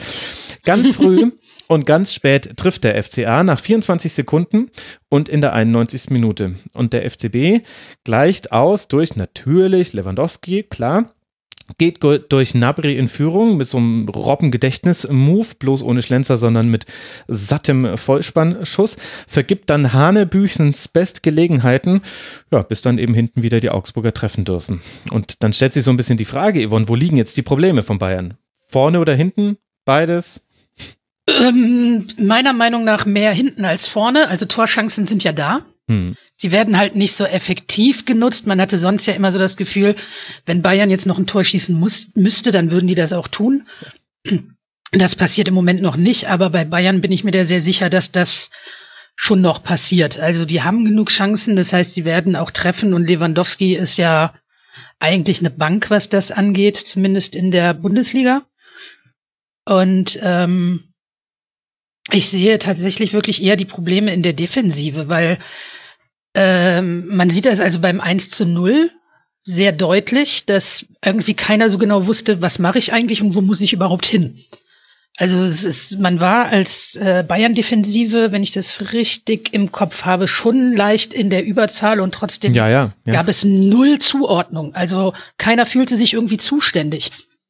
Hm. Und das zieht sich so ein bisschen so durch das ganze Spiel. Also als, als wäre man als Bayern-Defensive fast überrascht gewesen. Und das. Was ja nicht sein kann. Augsburg hat so ein Tor schon gegen Dortmund geschossen und in der letzten Saison gegen Bayern. Also, ja. also dass Augsburg schnell vorne drauf geht und dann äh, schnell ein Tor machen kann. Also gegen Bayern war es dann, glaube ich, äh, war es äh, Anfang der zweiten Halbzeit oder der ersten Halbzeit. Da bin ich mir gerade nicht mehr sicher. Aber auf jeden Fall. Ersten, haben, ersten Halbzeit. Ja, siehst du, genau. Dann war es auch erste Halbzeit. Also eigentlich unglaublich. Und, aber ich würde dir da recht geben. Zuordnung hat nicht gestimmt. Kimmich hebt erstes Abseits auf. Pavard steht dann viel zu weit weg von Richter. Letztlich war es ja eine Kerze, die Kedira zu Richter köpft. Das sollte jetzt auch nicht unbedingt passieren im eigenen Strafraum. Also so, dass man sich so denkt, wusstet ihr nicht, dass Augsburg, wenn sie torgefährlich sind, eher am Anfang des Spiels torgefährlich sind? Sorry, Augsburg, aber ist so. Aber auch so generell, ich habe, glaube ich, vor Jahren schon immer gesagt, dass Bayern scheinbar ein Problem damit hat, und immer sehr überrascht wirkt, wenn der, wenn die gegnerische Mannschaft wirklich mit Druck spielt. Ja, das stimmt. Äh, eben nicht einfach nur darauf einlässt, was macht Bayern jetzt gerade, sondern selber versucht, das Spiel ein bisschen anzuziehen. Und das Problem bekommt Bayern irgendwie seit diversen Jahren auch nicht hundertprozentig in den Griff. Es, das könnten ja vielleicht, ich will jetzt nicht ein zu großes Fass aufmachen, aber so, so die, die Nachwehen der Guardiola-Ära sein, weil ähm, da war es ja wirklich so, also Bayern war in, in, in, in allen Belangen dominant und überlegen und der, der Gegner äh, wusste ja gar nicht, also ich weiß nicht, ich glaube, das waren ja Ballbesitzzustände von gefühlt 90 zu 10 Prozent. Und ähm, also mit dieser, auf diese Dominanz haben sich die, die meisten Mannschaften ja einfach mit, mit dem kompletten Einigeln eingestellt. Und ähm, ich sag mal so, seit, seit, seit den letzten Jahren ist es ja auch so, dass, dass Bayern diesen, diesen unantastbar Status ja eigentlich gar nicht mehr so hat. Mhm. Aber vielleicht so in, in, in, in der Bayern in der, in der bayerischen Ge Gefühlslage oder, oder wie die Bayern die Spiele angehen, ist es so, so wir fangen jetzt hier mal an und ähm, der Gegner überlässt uns eh die Kontrolle und wir können jetzt langsam unser, unser Spiel aufziehen und wenn das dann eben nicht klappt, so wie jetzt gegen Augsburg, dann sind sie erstmal ein bisschen überrascht und überfordert. Warum das so ist, muss man Nico Kovac fragen. Wobei auch in den letzten Jahren möchte ich sagen, nicht alle gegnerischen Teams haben hm. sich eingeigelt. Ein kleines Dorf in, in Niederrhein gelegen hat sich da ah, immer sehr. Äh, nein. nein, also ähm, ja, Gladbach hat immer irgendwie versucht, da so ein bisschen mitzuspielen oder meistens zumindest, mhm. aber Gladbach hat ähm, immer von Manuel Neuer Patzern profitiert. Nicht immer, nicht immer. Also äh, bei diesem 3 zu 0, da hat auch Alassane Player aus, äh, aus keiner Chance drei Tore gemacht. Das stimmt. Das aber das war auch super. nee, aber es ist irgendwie wirklich sowas, ähm, dass man, also auch merkwürdigerweise hat Bayern ja wirklich immer auch Probleme gegen Augsburg, also gerade auch gegen ja. Augsburg. Und da sollte man ja eigentlich davon ausgehen, dass, ähm, dass man als Trainerteam, also ich möchte es nicht an Kovac festmachen, auf gar keinen Fall, ähm, dass man da aber trotzdem als Trainerteam oder als auch als Mannschaft eigentlich wissen sollte, was da auf einen zukommt, womit man rechnet. Ich habe in einer Diskussion mitbekommen, dass darüber gesprochen wurde, ob das vielleicht ein bisschen zu zu sehr die Überheblichkeit vielleicht des FC Bayern war, der da hereingegangen ist mit, ach na ja, es ist Augsburg und wir sind Bayern und was soll schon groß passieren und dadurch halt dann vielleicht diese defensive Problematik herrührte, weil man es einfach zu sehr unterschätzt hat, mit mhm. etwas zu viel Überheblichkeit rangegangen ist und ich weiß es nicht. Ich finde es tatsächlich dann schwierig, wenn man dann wieder hingeht und sagt, okay, wir diskutieren immer noch über Müller. Der macht die Sache nämlich nicht defensiv stärker. Ja. Also jetzt haben wir schon den Bogen von Guardiola aufgespannt. Und, und, und das, was du jetzt ja ansprichst, geht ja auch so ein bisschen über die Saison hinaus. Auch wenn du so sagst, zum Beispiel, du möchtest es jetzt nicht an Kovac festmachen. Also ich glaube, dass man anhand dieses Augsburg-Spiels tatsächlich eigentlich sowohl diesen weiten Bogen spannen kann, als auch jetzt quasi so die aktuelleren Fragen beantworten kann. Denn wenn, wenn wir jetzt einfach mal gucken, jetzt gehen wir noch einmal zurück in die Guardiola-Zeit und dann muss es aber irgendwann auch gut sein, liebe Bayern-Fans. Also ihr könnt nicht immer, das ist wie Aki Watzke und Jürgen Klopp. Irgendwann, es ist vorbei. Get over it. Auch, auch wenn es wirklich, wirklich weh tut. Also, was hat denn, also zum einen möchte ich darauf hinweisen, auch unter anderem gegen Augsburg hat Guardiola gewonnen. Und zwar in welcher Phase der Saison? In der Phase, in der die Meisterschaft schon sicher war, in der er ges gesagt hat, wir werden es aber trotzdem voll durchziehen. Zack, 1 zu 2 in Augsburg. Das heißt, schon damals unter Guardiola war es so, wenn nicht alle Spieler gegen den Ball voll mitgezogen haben, dann war der FC Bayern anfällig. Und das ist ein Muster, das siehst du, siehst du immer beim FCB und das konntest du gegen Augsburg wunderbar sehen. Also man, ich werde auch gleich noch was zur, zur Abwehr sagen, aber die Defensivaktionen von Coman, auch die Defensivaktionen von Serge Gnabry, man zeige sie mir. So arg viel gab es davon nicht. Und ich will nicht sagen, dass es die wichtigsten Spieler sind. Es ist aber ein Symbol dafür, dass nicht alle gegen den Ball mitarbeiten. Das war gegen Augsburg da. Wie äh, gegen Augsburg nicht da. Das gab es unter Guardiola. Und der zweite Aspekt, der unter Guardiola einfach herausragend gut war, Ballgewinne in der gegnerischen Hälfte. Das heißt, wenn der FC Bayern mal den Ball verloren hat, sofort draufgegangen, im Gegenpressing den Ball wieder erobert. Und damit war die, die, die erste Gefahr für Konter schon wieder gebannt. Das fehlt auch beim FC Bayern schon länger. Dann sind sie unter Ancelotti ständig in Konter gelaufen. Unter Kovac laufen sie jetzt in Konter. War jetzt in diesem Augsburg-Spiel nicht das Problem, aber zeigt, da fehlt auch ein bisschen die Bereitschaft, gegen den Ball zu arbeiten. Und dann. Diese, diese, ja. Diese relativ einfache Maxime, ähm, wenn ich selbst den Ball habe, dann kann der Gegner keine Tore erzielen. Ne? Also ähm, das, das ist ja, aber du musst ihn dann auch in gefährlichen Bereichen haben. Also das, das ist jetzt natürlich dann, ähm, also das kann man auch an diesem Augsburg, an diesem Augsburg-Spiel super ablesen. Bayern hatte den Ball, 78 Prozent Ballbesitz am Schluss. Aber wo hatte die Bayern den Ball? Da, wo es gefährlich wurde? Boah, ja, also weiß ich nicht. Also wenn ein 1-1-Duell auf dem Flügel gewonnen wurde, dann ja, aber ansonsten war das wieder das berühmte U des Todes um den Strafraum ja. außenrum das meinte ich jetzt eher auf die Defensive bezogen. Also ich meine, wenn sie so, erstmal den ja. Ball haben und wenn sie sicher im Ballbesitz sind, dann, dann sind sie ja, dann kann ja erstmal nichts passieren. Und die Ballsicherheit war halt auch noch mal ein bisschen stärker, als sie vielleicht jetzt bei den Bayern. Also Martinez wirkt jetzt auch nicht immer so, äh, wenn, wenn Martinez unter Druck gesetzt wird, hat man auch immer das Gefühl, okay, äh, ja, äh, wird er, äh, verliert er den Ball jetzt vielleicht? Oder ich glaube, wir hatten ja gegen Hoffenheim auch diesen leichtfertigen Ballverlust von Helft kurz, wer, wer hat da den Ball gegen Rudi äh, Thiago verloren? dürfte das gewesen sein. Thiago, genau, das war auch ein bisschen, bisschen unnötig. Ähm, naja, aber du sagst äh, vollkommen richtig, also sie kommen nicht so wirklich in die, in die gefährlichen Situationen, außer, und das, das haben beide Tore eigentlich wieder gezeigt, über, über individuelle Einzelleistungen. Das erste Tor ist einfach ein grandioser Kopfball von Lewandowski und das zweite ist halt ein Robbenmove von, von Gnabry, wo, wo, wo, die, wo Augsburg vielleicht ein bisschen zu weit weg steht, aber so, und, und dann, wenn die Bayern erstmal führen, dann klar, dann muss irgendwann Augsburg aufmachen und dann kriegen sie auch ihre Chancen, aber dass, dass Bayern jetzt so quasi von Anfang an sich diese eine große Fülle an, an, an Chancen herausarbeitet und das Spiel souverän gestalten. Das sieht man derzeit bei Bayern einfach nicht. Genau. Und dann hätten sie natürlich das dritte locker machen können. Also allein die Müller-Chance war ja riesig und dann reden wir hier wahrscheinlich über ein 3-1 und nicht über ein 2-2. Es gehört aber zur Wahrheit dieses Spiels auch mit dazu, dass du, dass zwei Tore gegen Augsburg als FC Bayern eigentlich dann auch schon auch reichen sollten, um zu gewinnen, ohne Augsburg zu nahe treten zu wollen. Aber du musst nicht zwei Tore gegen den FC Augsburg kassieren. Und das ist, finde ich, so die zweite Ebene, auf der man sprechen kann, auch und vor allem vor dem Hintergrund des Kreuzbandrisses von Niklas Süle, der jetzt eben für die wahrscheinlich komplette Saison ausfallen wird, eventuell auch keine Europameisterschaft spielen kann. Aber anhand dieses Beispiels kannst du auch gerade ablesen oder näher näher analysieren, dass die Neuverpflichtungen vom FC Bayern noch nicht voll angekommen sind und dass qualitativ da einfach ein bisschen was fehlt. Also sowohl Hernandez hatte, hatte schlechte Aktionen gegen Augsburg, unter anderem vor dem 2 zu 2, als auch Pavard, der eben beim, beim 0 zu 1 äh, zu weit weg steht, der in der ersten Halbzeit Hernandez mit einem ungenauen Ball so in Bedrängnis bringt, dass der dann mit Hochrisiko gegen Niederlechner den gerade noch wegschlagen muss und dafür dann gelb bekommt. Also das ist nicht der WM-Pavard, den es ja irgendwie nur für zwei Monate gab, das ist der VfB-Pavard, den man ja. da aktuell hat. Das, danke, danke Max, danke. Sorry, aber irgendjemand musste diese Wahrheit aussprechen. Nee, aber das kommt dann eben auch noch mit dazu. Und dann ist es halt so eine Gemengelage, dass du, dass du hast, nicht mehr alle in der Mannschaft fühlen sich wirklich an der Defensive beteiligt. Offensiv fehlen manchmal die Lösungen und du hast gleichzeitig hinten individuelle Fehler.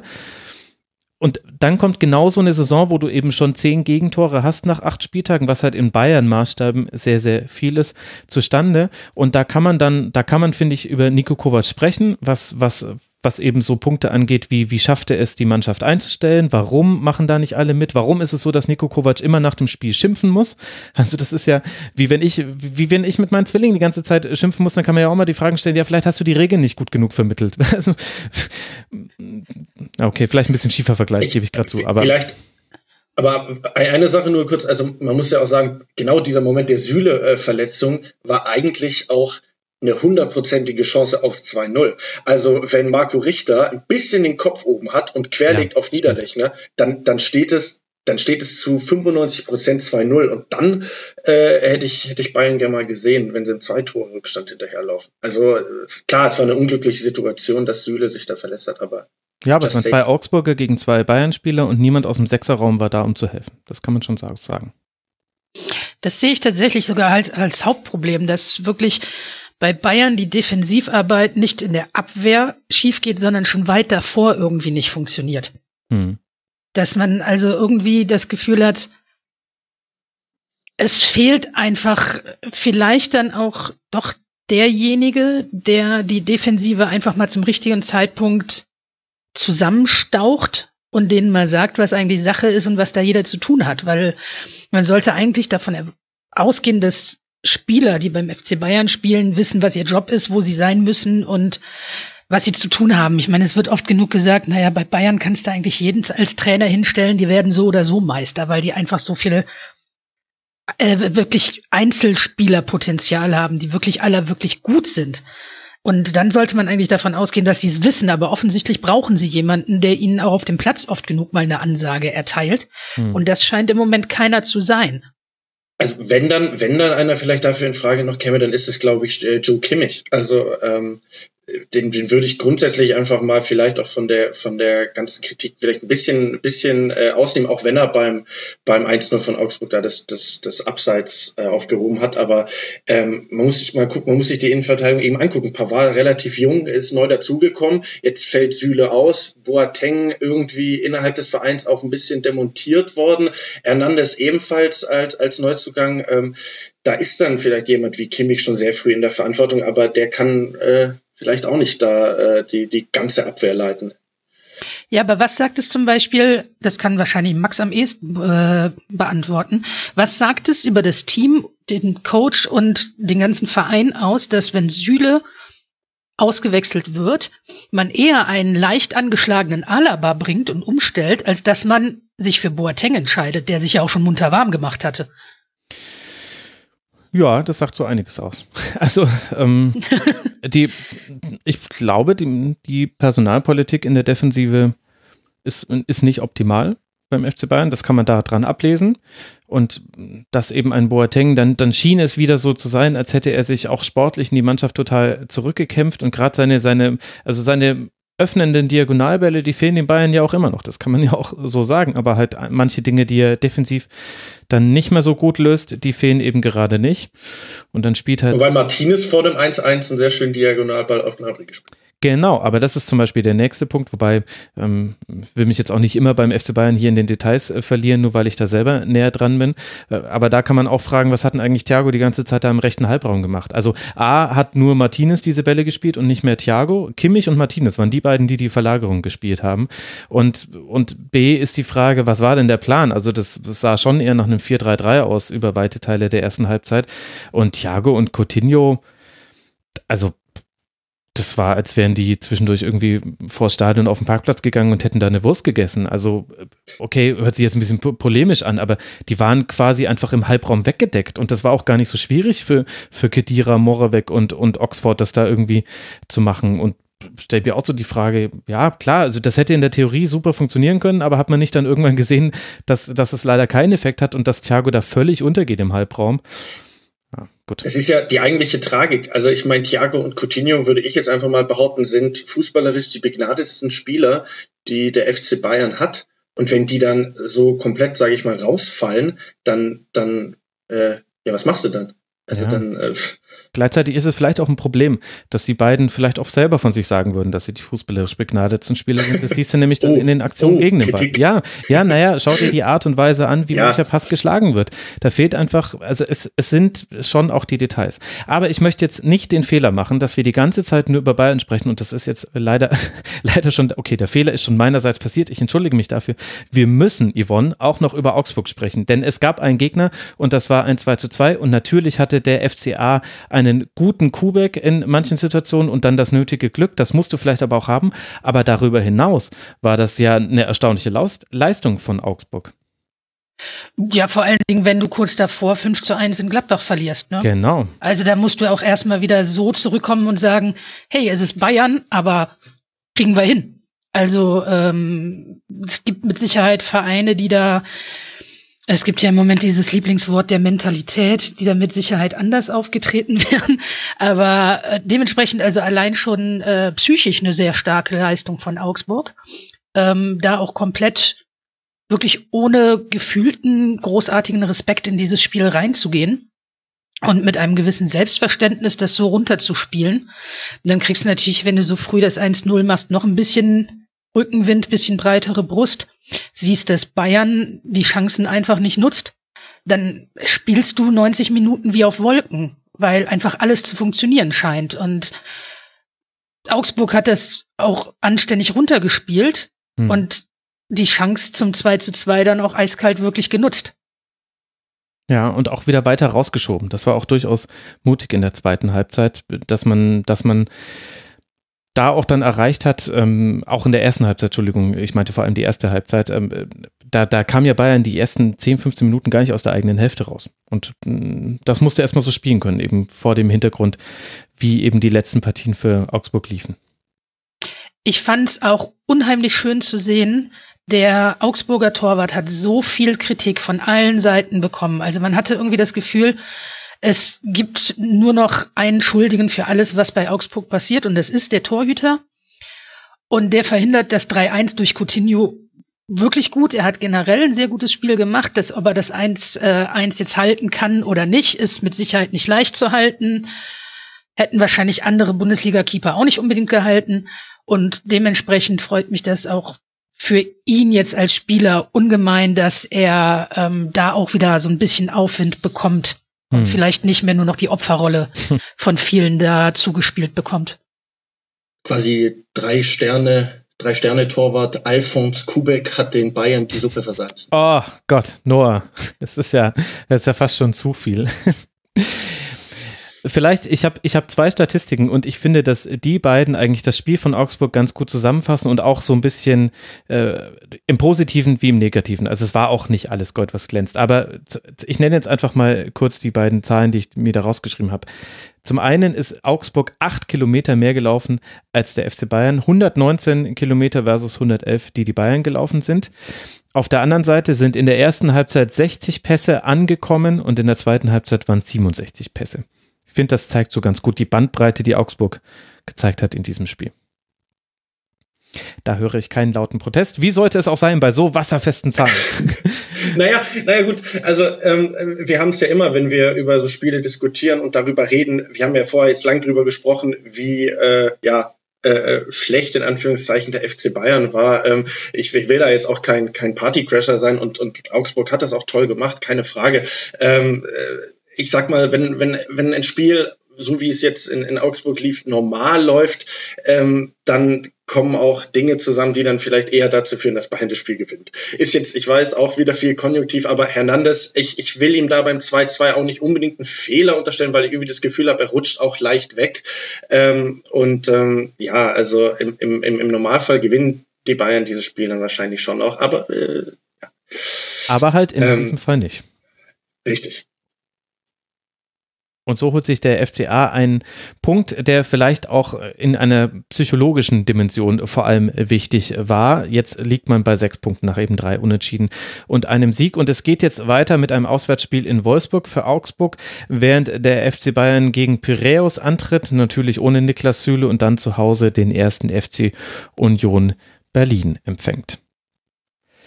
Kommen wir zu den nächsten Mannschaften, äh, die die Chance auf die Tabellenführung hatten und sie beide nicht nutzen könnten. Zum einen Rasenballsport Leipzig und zum anderen der VfL aus Wolfsburg. Wolfsburg bleibt ungeschlagen und das, obwohl man etwas unglücklich gegen Leipzig in Rückstand geraten ist. Werder, Werner macht nach einem langen Ball von Gulaschi das 1 zu 0, das dann jedoch Wout Weghorst, natürlich Wout Weghorst, in der 82. Minute ausgleichen kann. Vorangegangen war eine tolle Verlagerung von Gilavogi auf William. Stellt sich die Frage, Yvonne, du wirst da ja als äh, Gladbach-Sympathisantin genau geguckt haben, wie Wolfsburg und Leipzig sich schlagen. Geht denn das Unentschieden für dich in Ordnung, summa summarum? Ja, also nicht nur aufgrund der Tabellensituation fand ich das ein sehr begrüßenswertes Ergebnis. Ähm, auch generell denke ich, dass das so vertretbar ist, durchaus. Also Wolfsburg hat es sehr äh, kämpferisch gelöst, hm. hat das, äh, hat Leipzig verhältnismäßig gut im Griff gehabt. Leipzig hat viel versucht, hier und da. Ich fand, das Spiel fing einfach auch schon großartig an. Ähm, und dass dann, ja, weiß ich nicht, also Gulaschi dann auch noch den Assist macht zum 1 zu 0. Fand ich auch sehr bezeichnend dafür, wie gut eigentlich beide dann auch gestanden haben, wenig zugelassen haben, was den Gegner angeht und es dann halt darüber irgendwie gelöst werden musste, hm. weil ich finde, dass beide auf ähnlich gutem Niveau gespielt haben, ja. Ja, also ähm, ich glaube fast, dass ähm, sich Leipzig ein bisschen mehr ärgern muss, dass sie nicht gewonnen haben, einfach weil sie auch in Führung gegangen sind und weil sie nach der Führung ähm, irgendwann Mitte der zweiten Halbzeit komisch äh, passiv geworden sind, unabhängig davon, dass das Wolfsburg auch in der zweiten Halbzeit gut gemacht hat. Hm. Ähm, aber es ist, ich habe es auch so gesehen wie Yvonne, also in der ersten Halbzeit schon sehr, sehr ausgeglichen. Ich meine, wir kennen das von Wolfsburg in dieser Saison. Die stehen, die stehen einfach sicher. Die, die Defensive ist und äh, äh, also lässt wenig zu. Ich meine, Leipzig hat vergangenen Spieltag gegen, gegen Leverkusen noch Chance um Chance verballert. Dazu kam es jetzt gegen Wolfsburg gar nicht, eben weil weil es auch die, die Räume äh, gar nicht gab. Interessant fand ich, dass ja äh, Glasner ähm, auf äh, Mabu anstelle von Knoche gesetzt hat. Ja. Und ähm, äh, so, so wie ich das verstanden habe, um einfach ein bisschen mehr, mehr, mehr Tempo zu haben. Das hat aber überhaupt nicht funktioniert. Also er ist nur noch sehr jung, aber er war dermaßen unsicher die erste halbe Stunde, wo ich so dachte, Leipzig muss eigentlich nur Mabu bespielen, dann äh, werden sie äh, auf kurz oder lang vielleicht schon zum, zum 1 zu 0 kommen. Hm. Ähm, aber dann Mitte der zweiten Halbzeit hat sich das auch eingependelt. Wolfsburg ist eigentlich auch früh draufgegangen, hat es, hat es auch gut gemacht, gut zugestellt und das Spiel ist dann auch verflacht und hat dann eigentlich erst so wieder in der zweiten Halbzeit mit diesem Glückstor in Anführungszeichen nach Abstoß Gulaschi äh, durch Werner wieder, wieder mehr an Fahrt aufgenommen. Aber äh, ja, im, im Endeffekt ein 1 zu 1, das äh, auch in Ordnung geht.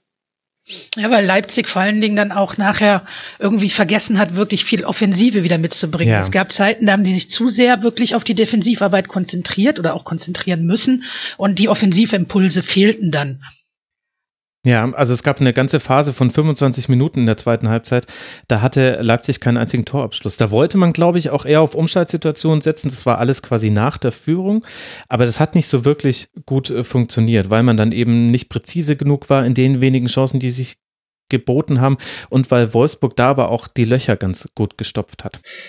Ja, genau, also Gela Vogie und Arnold, sag ich mal, die haben das Zentrum einfach auch dicht gemacht und, und Leipzig hat es dann immer wieder über, über Saracchi, der ja für ähm, äh, äh Halstenberg, Halstenberg. Äh, gespielt hat. Mhm. Genau, ähm, über Saracchi und Klostermann ist immer wieder äh, auch versucht. Wie gesagt, über Saracchi fand ich, äh, hätte es äh, eventuell klappen können, einfach auch, weil äh, Mabu rel relativ un unsicher war.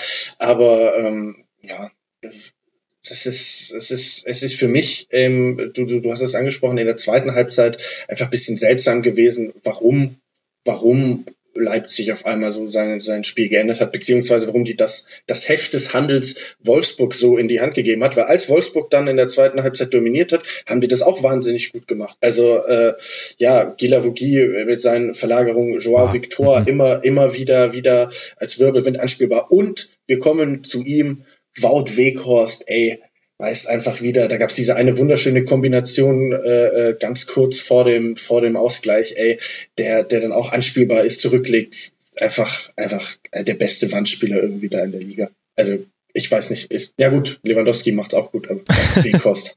Hammer, ja, also Hammer-Typ, ey. Ja, vor allem halt so die Art Stürmer, die nicht im Spiel sein muss, um dann dennoch treffen zu können. Also äh, hätte er auch sein können, hätte er nicht in der 82. Minute das 1 zu 1 gemacht, dann hätten wir wahrscheinlich drüber gesprochen, dass er immer so knapp dran war und mal vorbeigerutscht ist an der Flanke und, ähm, und Torschüsse aufgelegt hat, aber selber zu seltenen Abschlusssituationen kam. Aber er macht halt dann einfach gerade aktuell das 1 zu 1 und dann kann man eben völlig zu Recht wieder über ihn sprechen. Und ich finde, mit Saracchi haben wir auch so ein bisschen den defensiven Knackpunkt bei Leipzig angesprochen, ohne es jetzt komplett komplett, also ohne damit sagen zu wollen, er hätte eine katastrophale Leistung gebracht. Das stimmt nicht, weil er hat ja auch nach vorne auch viele Aktionen gehabt. Aber in den entscheidenden Situationen bei diesen Verlagerungen, von denen Gila Vogie drei in der zweiten Halbzeit gespielt hat, die fast baugleich waren, nämlich immer aus ja. der zentralen Position vor dem Leipziger Strafraum mit einem Kontakt direkt in den Rücken von Saracchi. Und jedes Mal war William da anspielbar da fand ich, stand er einfach in diesen einzelnen Situationen zu schlecht. Und so entstand ja dann auch tatsächlich das 1 zu 1, nachdem es man direkt vor dem 1 zu 1 auch schon so eine so, solche Situation hatte. Also da war einfach dann Leipzig attackierbar mit diesen Bällen hinter die Kette, hinter Saracchi und dann eben scharfen Hereingaben und irgendeiner davon hat dann Weghorst reingemacht. Ja, so wie er mir offensiv eigentlich gefallen hat, so sehr hat er halt seine Defensive vernachlässigt.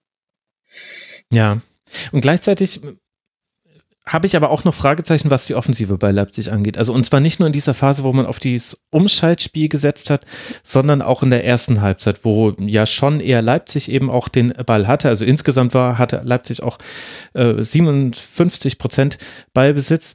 Und du hast es ja angesprochen, Mabu sieht in der zwölften Minute auch schon gelb und ich finde, dafür hat es dann nämlich eigentlich gar nicht schlecht gemacht. Also auf der einen Seite war er schon derjenige, der am ersten äh, Wackler gezeigt hat, der auch in diesen Zweikampf mit Werner gar nicht mehr reinkommt nach der Kopfballverlängerung von Pausen, beziehungsweise Pausen und Brümar kommen gar nicht an den Abstoß von Gulaschi und dann spritzt da einfach Werner rein und Mbabo steht da einfach falsch.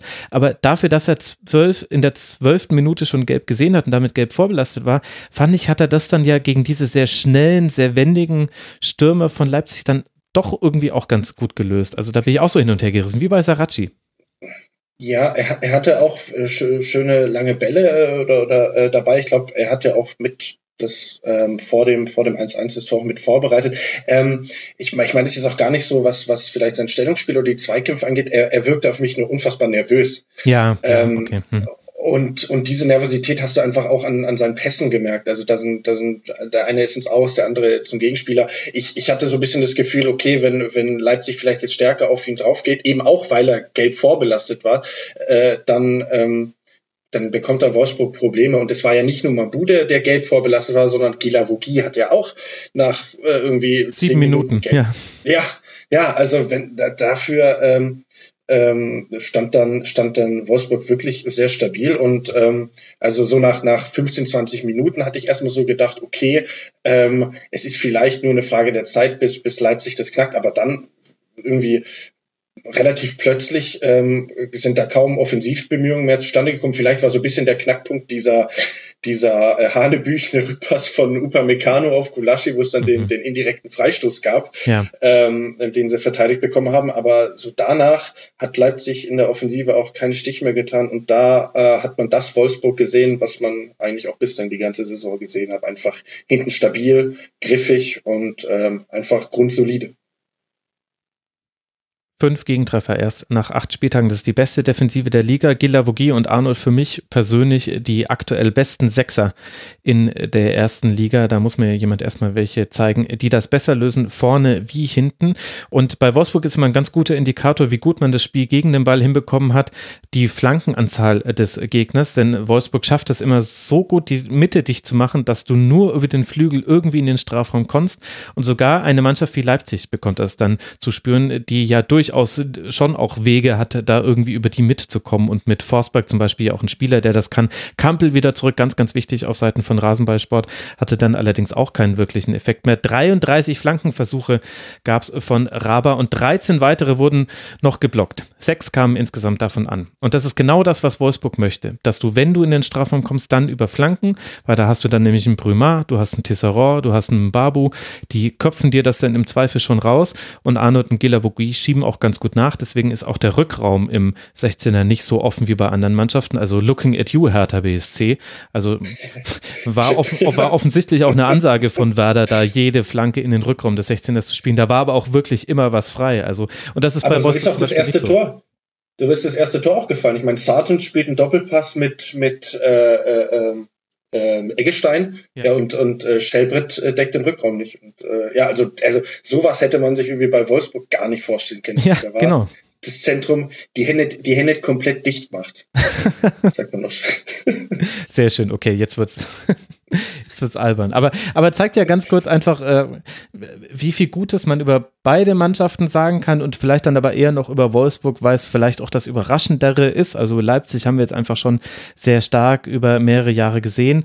Wolfsburg jetzt in der Form unter Glasner mit dieser Art des Fußballs immer noch ohne Niederlage. Das fand ich war schon eine sehr beeindruckende Leise, Leistung in Leipzig und dementsprechend dann, wenn man die zweite Halbzeit mit einbezieht, auch würde ich auch sagen, dass es mit dem 1 zu 1, dass da beide Mannschaften ganz gut rauskommen aus dieser Partie. Für Leipzig geht es jetzt dann weiter. Zu Hause gegen Zenit St. Petersburg, bevor man nach Freiburg reist. Wolfsburg reist jetzt nach Gent, bevor man zu Hause gegen den FC Augsburg spielt und dann erneut gegen Rasenballsport Leipzig. Man sieht sich wieder im DFB-Pokal. Dieses Muster werden wir heute in der Schlusskonferenz nochmal haben, dass zukünftige DFB-Pokal-Gegner an diesem achten Spieltag gegeneinander gespielt haben. Ihr müsst jetzt dranbleiben, um rauszufinden, auf welche Partie ich damit anspiele. So, jetzt kommen wir aber dann zu der Mannschaft, die es dann tatsächlich geschafft hat. Applaus, Applaus, die Tabellenführung zu verteidigen letztlich. Und zwar Borussia Mönchengladbach gegen Borussia Dortmund. Das war das Samstagabend Topspiel und das war ein knappes Ding für den BVB. Nach einem Treffer von Marco Reus gewinnt Dortmund mit 1 zu 0. Gladbach vergibt eine Reihe von guten Chancen und hat hinten raus dann Pech mit einem ausbleibenden Meterpfiff. Yvonne, warum hat denn die Borussia in Dortmund verloren? Was waren jetzt unterm Strich die Gründe deiner Meinung nach? Vor allen Dingen war das Spiel erstmal eine Werbung für die Schweizer Torhüterausbildung, die da so stattfindet. Mhm. Also Birki war schon sehr nervig aus Gladbacher Sicht.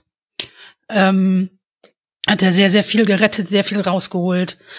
Ähm, ja, woran lag es im Grunde? Es, es, es äh, war mit das beste Spiel von Gladbach sogar, würde ich behaupten. Also das Spiel gegen Leipzig war wirklich auch schon ein gutes Spiel. Ich lasse das Spiel gegen Augsburg außen vor, weil ich nicht, ohne Augsburg jetzt zu nahe treten zu wollen, ich Augsburg in dem Moment nicht als Maßstab gesehen habe. Das war gegen uns jetzt nicht wirklich der größte Gegner, sagen wir es mal so. Hm. Und an so einem Spiel gegen Dortmund kann man das schon so ein bisschen eher feststellen, wo man selber so ein bisschen steht. Und ich ähm, rechnete fast mit einer deutlichen Niederlage von Gladbach, weil Gladbach wirklich in vielen Punkten noch einige Schwächen zeigt, die meiner Meinung nach durchaus verständlich sind. Man hat mit einem neuen Trainer, mit ähm, Systemumstellungen, mit vielen neuen Spielern und so weiter zu tun. Man hat auch mit Verletzungssorgen zu tun. Es braucht alles ein bisschen mehr Zeit. Und dafür fand ich jetzt das Spiel gegen Dortmund sehr überraschend knapp, positiv überraschend knapp. Und man sah schon wirklich auch sehr gut, wo das Ganze vielleicht mal hinführen wird, wenn kontinuierlich so weitergearbeitet wird. Ähm, Woran es gelegen hat, ist, dass Dortmund einfach mal mindestens, oder sagen wir mal ein Tor, was zählt, mehr geschossen hat. Anders kann ja. ich tatsächlich auch nicht unbedingt wiedergeben, weil meiner Meinung nach wäre wirklich ein Unentschieden durchaus verdient gewesen aufgrund der Leistung beider Mannschaften. Und Dortmund da die ja, Mannschaft, die halt ein Tor, das zählt, mehr geschossen hat. Also etwas die glücklichere Mannschaft. Jetzt haben wir ja mit Noah noch jemanden mit dabei, der dann die neutralere Person, äh, Position dazu einnehmen kann. Würdest du denn da mitgehen bei dieser Einschätzung von Yvonne Noah? Ja, ja, doch, total eigentlich. Ähm, also äh, man muss ja nur äh, exemplarisch ein paar, paar Szenen rausziehen, in denen jetzt eben äh, vor allem Embolo irgendwie allein vor vor vor Birke steht, dann dazu noch die die strittigen Elfmeterszenen, da kommen wir nachher nochmal drauf zurück. Aber allein auch deswegen, weil weil es Dortmund äh, jetzt auch in der ersten Halbzeit äh, insbesondere nicht nicht geschafft hat, ähm, ja äh, Tempo in seine Aktion zu bekommen. Und ich weiß so, das ist ja so ein bisschen auch äh, Favres Ding, aber äh, ich habe da immer Sorge, dass dass die Mannschaft oder ich, ich wundere mich immer so ein bisschen, weil da so viele spielfreudige Spieler äh, äh, eigentlich in der Mannschaft drin sind, auch wenn äh, Sancho jetzt gefehlt hat. Aber es wirkt dann alles doch ein bisschen ähm, lethargisch. Ich weiß nicht, ob es sogar ein, zwei Pfiffe gegeben hat, vielleicht auch nicht. Nee, ich glaube, das, da bin ich jetzt bei einem anderen Spiel. Aber ja, so in, in Summe Gladbach mit einem mit einem wirklich äh, äh guten Auftritt hätte ich hätte ich ihnen tatsächlich gar nicht so zugetraut, muss ich sagen. Und deswegen ähm, ja ähm, wäre ein Unentschieden verdient gewesen. Klar, kannst du jetzt wieder anführen. Dortmund hat ja eigentlich zwei Tore mehr geschossen, ein aberwitziges äh, Videobeweistor, das, das ab, abge, äh, äh, was zurückgenommen wurde. Ähm, ja, aber ich meine, aus Gladbacher Sicht kann man, kann man am Ende ja trotzdem zufrieden sein, weil man ist ja noch Tabellenführer. Hm. Ja, nicht nur das. Also es gibt Gründe, weswegen man natürlich auch unzufrieden sein kann. Aber ich habe ähm, auch schon hier im Rasenfunk mal gesagt, was mir bei Gladbach immer so ein bisschen fehlt, ist, also man neigt ja zu Tiefstapelei und mir hat es immer so ein bisschen bei der Gladbacher Mannschaft gefehlt, so ein bisschen dieses bayerische Mir San Mir einfach irgendwie auflaufen und uns müsst ihr erstmal schlagen. Und diesen mutigen Auftritt hat Gladbach gegen Dortmund dann auch endlich mal hingelegt. Also mhm. man hat sich nicht irgendwie einschüchtern lassen von, oh, es ist Dortmund oder sonst was. Man ist mit der breiten Brust der Tabellenführung dahin gefahren und ist sehr mutig angetreten. Es gab äh, ein paar Leute, die gesagt haben, naja, der Spielaufbau von Gladbach war jetzt nicht so optimal. Es ist sehr viel über lange Bälle nach vorne gegangen und so weiter. Da sag ich aber, okay, wir wissen, die äh, Gladbacher Ab äh, Abwehr ist geschwindigkeitstechnisch etwas begrenzt. Also es sind relativ Tempolimit. viele. Da ist, genau. es, da ist es dann mal umgesetzt in der Gladbacher Verteidigung. es sind einige, die da nicht besonders schnell sind. Ähm, und wenn du dann weißt, wenn du das Spiel von der Abwehrkette aus aufbaust und du hast diesen Dortmunder Offensivturbo, der eigentlich nur darauf wartet, loslegen zu können, war es vielleicht gar nicht die dümmste Idee, eben diesen Offensivturbo mit etwas längeren Bällen erstmal zu überspielen und ein bisschen better safe than sorry die Sache anzugehen hm. ähm, und somit Dortmund die Möglichkeit rauszunehmen, dich direkt so powervoll anlaufen zu können. Gladbach hingegen, ähm, finde ich, es äh, hat die Dortmunder Spieler sehr gut angelaufen. Hm. Also auch wirklich da jetzt keine Schüchternheit an den Tag gelegt und dementsprechend finde ich nicht, dass man sich das vorwerfen lassen kann, dass man sagt, ja, wir haben aber das Spiel nicht von ganz hinten aufgebaut. Das muss es ja auch nicht immer sein. Es hat durchaus gut funktioniert. Hm. Und was sagt das über den BVB, dass das Anlaufen von Gladbach, was, was geordnet war und systematisch, was jetzt aber auch nicht mit höchstem Risiko war? Also so, du hast selten mal Gladbacher Spieler am gegnerischen Strafraum gesehen im Anlaufen, sondern eher so, war nicht so ein komplettes Mittelfeldpressing, aber so rund um die, rund um die Mittellinie und dann so zehn Meter links davon nochmal, wenn Dortmund jetzt eben von links nach rechts spielt. Da hat man dann so die Dortmunder in Empfang genommen. Und was sagt es jetzt über den BVB, dass der es nicht geschafft hat, konstant aus dieser Ballbesitzphase heraus dann Chancen zu kreieren? Also wie, wie wollen wir denn deren Leistung jetzt dann einordnen, Noah? Ja, ja, also äh, ich habe mir mehrmals so gedacht, okay, ähm, ihnen geht so ein bisschen die, die Kreativität ab. Ähm, es, es, ist, es ist schwierig. Also klar hat er, hat er, hat er mit Sancho, oder es war ja nicht nur Sancho, der gefehlt hat, äh, Götze hat mit grippalen Effekt gefehlt, äh, Paco als Stürmer. Ich meine, das sind so, ja, mit drei äh, wichtige Spieler, die Dortmund da in der Offensive gefehlt haben. Ich kann's ich kann es mir nicht so richtig erklären. Ich glaube einfach, dass vielleicht das auch so ein Stück weit der Plan war von Dortmund, dass man jetzt einfach Sicherheit gewinnt, indem man immer wieder irgendwie schön den, den, den Ball vielleicht in den eigenen Reihen laufen lässt. Äh, dann ist es aber im Umkehrschluss eben immer wieder äh, dazu gekommen, dass, dass ähm, die Mannschaft dann irgendwie oder Hummels auch immer wieder versucht hat anzutreiben und Dortmund dann auch irgendwie hoch stand und dann ich erinnere mich an eine Szene als als äh, Benisch äh, fantastisch auf auf äh, Mbolo was glaube ich auflegt und Birki dann nur in, in in letzter Not retten kann. Also es war so eine Mischung bei Dortmund aus eigentlich quasi eine, eine Kontrolle ausstrahlen, dadurch ähm, mit dieser Kontrolle aber nicht zwingend werden und trotzdem anfällig, also quasi die deutsche Nationalmannschaft 2008. Nein, das war, jetzt, das war jetzt zu viel, aber ähm, ich denke, ihr wisst, was ich meine, so ein bisschen. Ja, wenn es die deutsche Nationalmannschaft 2018 bei der WM gewesen wäre, dann wäre Akanji noch häufiger nach vorne gegangen und äh, Player hätte ihn in dessen Rücken erwischt. Das war dann Chucky Lozano im Eröffnungsspiel gegen Mexiko. Aber jetzt reiße ich ja alte Wunden auf für alle diejenigen, die sich so sehr mit der Nationalmannschaft identifizieren, dass ihnen das wehtut, wenn ich das anspreche.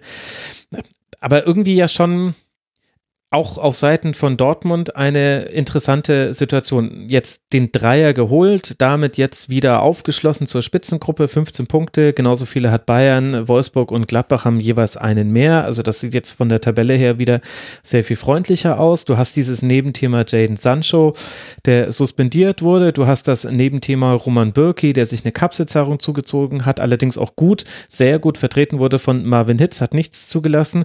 Du hast vielleicht noch das kleine Nebenthemchen Spielchen, das Marco Reus trotz eines grippalen Effekts gespielt hat, weshalb man jetzt dann vielleicht auch gar nicht so sehr in die Waagschale werfen will, dass man den nicht so wirklich gesehen hat über Teile des Spiels hinweg. Aber insgesamt habe ich das Gefühl, so ähnlich wie wir es vorhin im Bayern-Segment auch schon angedeutet haben, dass, dass da eine Mannschaft auf der Stelle tritt. Das Gefühl bin ich beim BVB trotz dieses 1 0 Siegs nicht losgeworden. Nee, und das, das, das Witzige ist eigentlich, dass ähm, Dortmund schon auch in den letzten Spielen, in denen sie nicht gepunktet hat, meiner Ansicht nach deutlich bessere Auftritte hingelegt hat. Also gegen, gegen es waren ja drei 2-2 Spiele gegen ähm, Werder, Frankfurt und, und Freiburg. Äh, Freiburg und, und Frankfurt hat man ja erst wirklich in der letzten Minute den Gegentreffer kassiert, sonst hätte man da auch vier Punkte mehr auf dem Konto. Aber in diesen Spielen war man auch nicht immer souverän. Aber ich fand es gegen, gegen Gladbach schon erschreckend, vor allem dann gegen Mitte der zweiten Halbzeit, wie, wie sehr sich dort Dortmund zurückgezogen hat und wie, mhm. wie passiv man dann auch geworden ist. Also dieses, dieses, diese, ich weiß nicht, ob das wirklich mit fehlendem Selbstbewusstsein dann zu tun hat, dass sie sagen, okay, es steht nur 1-0. Klar, hier und da den einen oder anderen Konter konnte man setzen, aber warum so eine Mannschaft, die eigentlich ähm, fußballerisch die Möglichkeit hat, so ein Spiel vielleicht dann auch mal äh, ähm, souverän runterzuspielen, sich so in die Defensive drücken lässt und wirklich diverse Großchancen für Gladbach zulässt, die mit, mit einem besseren, äh, äh, mit einem besseren Einsatz des Videobeweises auch noch zu einem Elfmeter hätte führen müssen eigentlich, mhm. äh, ist mir eigentlich äh, nicht, zu, äh, nicht zu erklären zwischen der 57. und der 79. Minute kein Torschuss äh, für Dortmund und in der Phase eben auch große Chancen für Gladbach, wo man ja sagen könnte auch Yvonne, jetzt haben wir ja auch gerade schon die, die mögliche Elfmeterszene da mit angesprochen. Im Grunde hätte das Spiel auch genauso laufen können wie genau diese ganzen 2 zu 2 Spiele mit dem einzigen Unterschied, es wäre ein 1 zu 1 geworden. ah, naja, gut, also hätte, wenn aber, hätte Janschke ja. in der fünften Minute den Kopfball verwandelt, wäre das ein ganz anderes Spiel geworden. Aber Birki sagte halt nein und Birki sagte ziemlich lange nein und das machte halt wirklich vielleicht dann auch den Unterschied, dass Dortmund Birki im Tor hatte, der da unheimlich viel verhindert hat, weil, weiß ich nicht, man hatte ja irgendwie wirklich das Gefühl, man spielt dagegen eine zugemauerte Torlinie. Mhm. Wobei das andererseits äh, Dortmund, glaube ich, auch so ging mit Jan Sommer. Also der hatte auch sechs Paraden und da waren auch richtig gute mit dabei. Hat nicht so diese Eins gegen eins Situation, deswegen nicht ganz so auffällig wie das, was Birki geleistet hat. Ich weiß auch nicht, ob Dortmund vielleicht auch nicht damit gerechnet hatte, was eigentlich schade wäre, aber weil eigentlich so ein Team wie Dortmund sollte mit vielem rechnen. Das hatten wir ja bei Bayern und Augsburg eben auch schon. Ähm, ich bin mir nicht sicher, ob Dortmund damit gerechnet hat, dass Gladbach so auftritt. Also Leiner, der da immer wieder ja. Druck gemacht hat über Außen, der wirklich die Mannschaft zum Pressing na, äh, gepusht hat. Nahezu. Mit kaputtem und, Außenband. Ich weiß nicht, ob ich das gut finde, aber muss ähm, jeder für sich Ja, ich hatte da selber mal ein Gespräch bei meinem Muskelfaserriss mit meinem Sportmediziner und fragte, kannst du spritzen? Und er sagte, äh, nee, bei Muskelverletzungen bringt das gar nichts. Bei Bänderrissen macht man das eigentlich regelmäßig. Mhm. Ähm, das wäre auch auf kurz gesehen nicht unbedingt dramatisch aber die Karriere endet dann halt vielleicht ein Jahr früher als gedacht. Oh. Also offensichtlich ist das halt gang und gäbe. Kannst du halt auch genauso diskutieren. Mit dem Außenband von Leiner kannst du da diskutieren, was hat Reus da auf dem Platz zu suchen. Wenn der einen mhm. grippalen Infekt hat und am Tag vorher das Training frühzeitig abbrechen muss, weil es ihm nicht gut geht, warum nicht, weil er jetzt gegen uns getroffen hat oder so, aber warum schützt man A, den Spieler nicht? Mein Herzmuskelentzündung lässt grüßen. Und wir unterhalten uns so oft über Vorbildfunktionen von Spielern. Mhm. Und in dem Moment ist es dann egal, ob er eine Vorbildfunktion hat oder nicht. Also ich meine, es gibt ja genug, die den Marco Reus als Vorbild haben, die dann sagen, na, wenn der mit einer Erkältung spielen kann, kann ich das auch und, und, und. Also das ist beides, glaube ich, nicht unbedingt medizinisch optimal, aber das ist der Profifußball wahrscheinlich generell nicht. Hm. Ich meine, Leiner ist immerhin von, von der Borussia zum Psycho- und Personalmanagement-Spieler des Spiels gewählt worden. Also das ist dann ja auch eine Auszeichnung für äh, spontan Einsatz nach schwerer Verletzung. War nicht ganz ernst gemeint jetzt. Ja. aber ich finde es gut, er dass wir es kurz. auch wirklich gut. Also ja, ge ja war, genau, genau.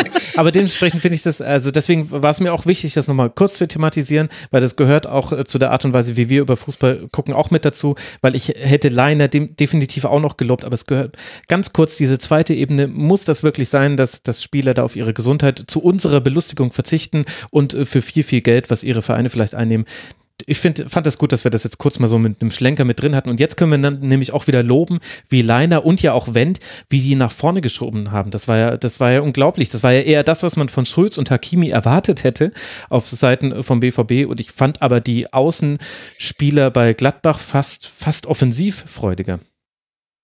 Ja, dafür funktionierte für Gladbach in der Mitte nicht viel. Also ich finde, dass Gladbach zu ja, also wirklich im, im, in der Mitte dafür zu wenig gemacht hat. Vielleicht, weil es einfach nicht ging, aber sie ließen halt auch in der Mitte wirklich zu viel zu und hatten kaum noch andere Möglichkeiten, als über die Außen zu kommen.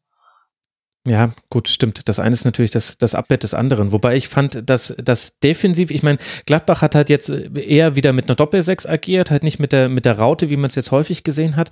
Und ich hatte das Gefühl, wenn es jetzt um, um die Besetzung des Zentrum, Zentrums ging, dann war es äh, Gladbach, glaube ich, in dem Spiel wichtiger, dass man die Halbraume irgendwie dicht macht mit Kramer und Zakaria, also das Zentrum sowieso nicht entblößt, aber dann eben auch darauf reagiert, was machen wir, wenn Hakimi reinzieht in die Mitte, was machen wir, wenn, wenn Delaney mit vorschiebt.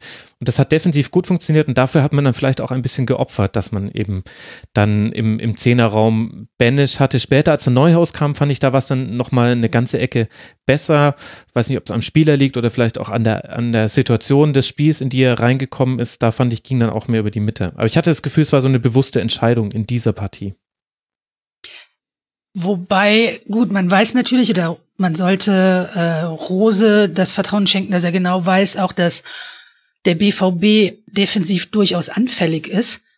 Ähm, was natürlich auch dafür spricht, da Lösungen zu finden. Vielleicht dann nicht unbedingt durchs Zentrum, das sehe ich auch so. Aber dass man einem Brand und einem Hazard im Zentrum so viel Raum schenkt, wie sie nachher dann hatten, ist nahezu leichtsinnig. Da äh, hätte man mit Sicherheit anders vorgehen können, äh, zustellen können, wie auch immer. Jetzt mhm. Bin ich mir aber sicher, dass Rose sehr genau weiß, was er da tut und geh da einfach mal mit dir mit.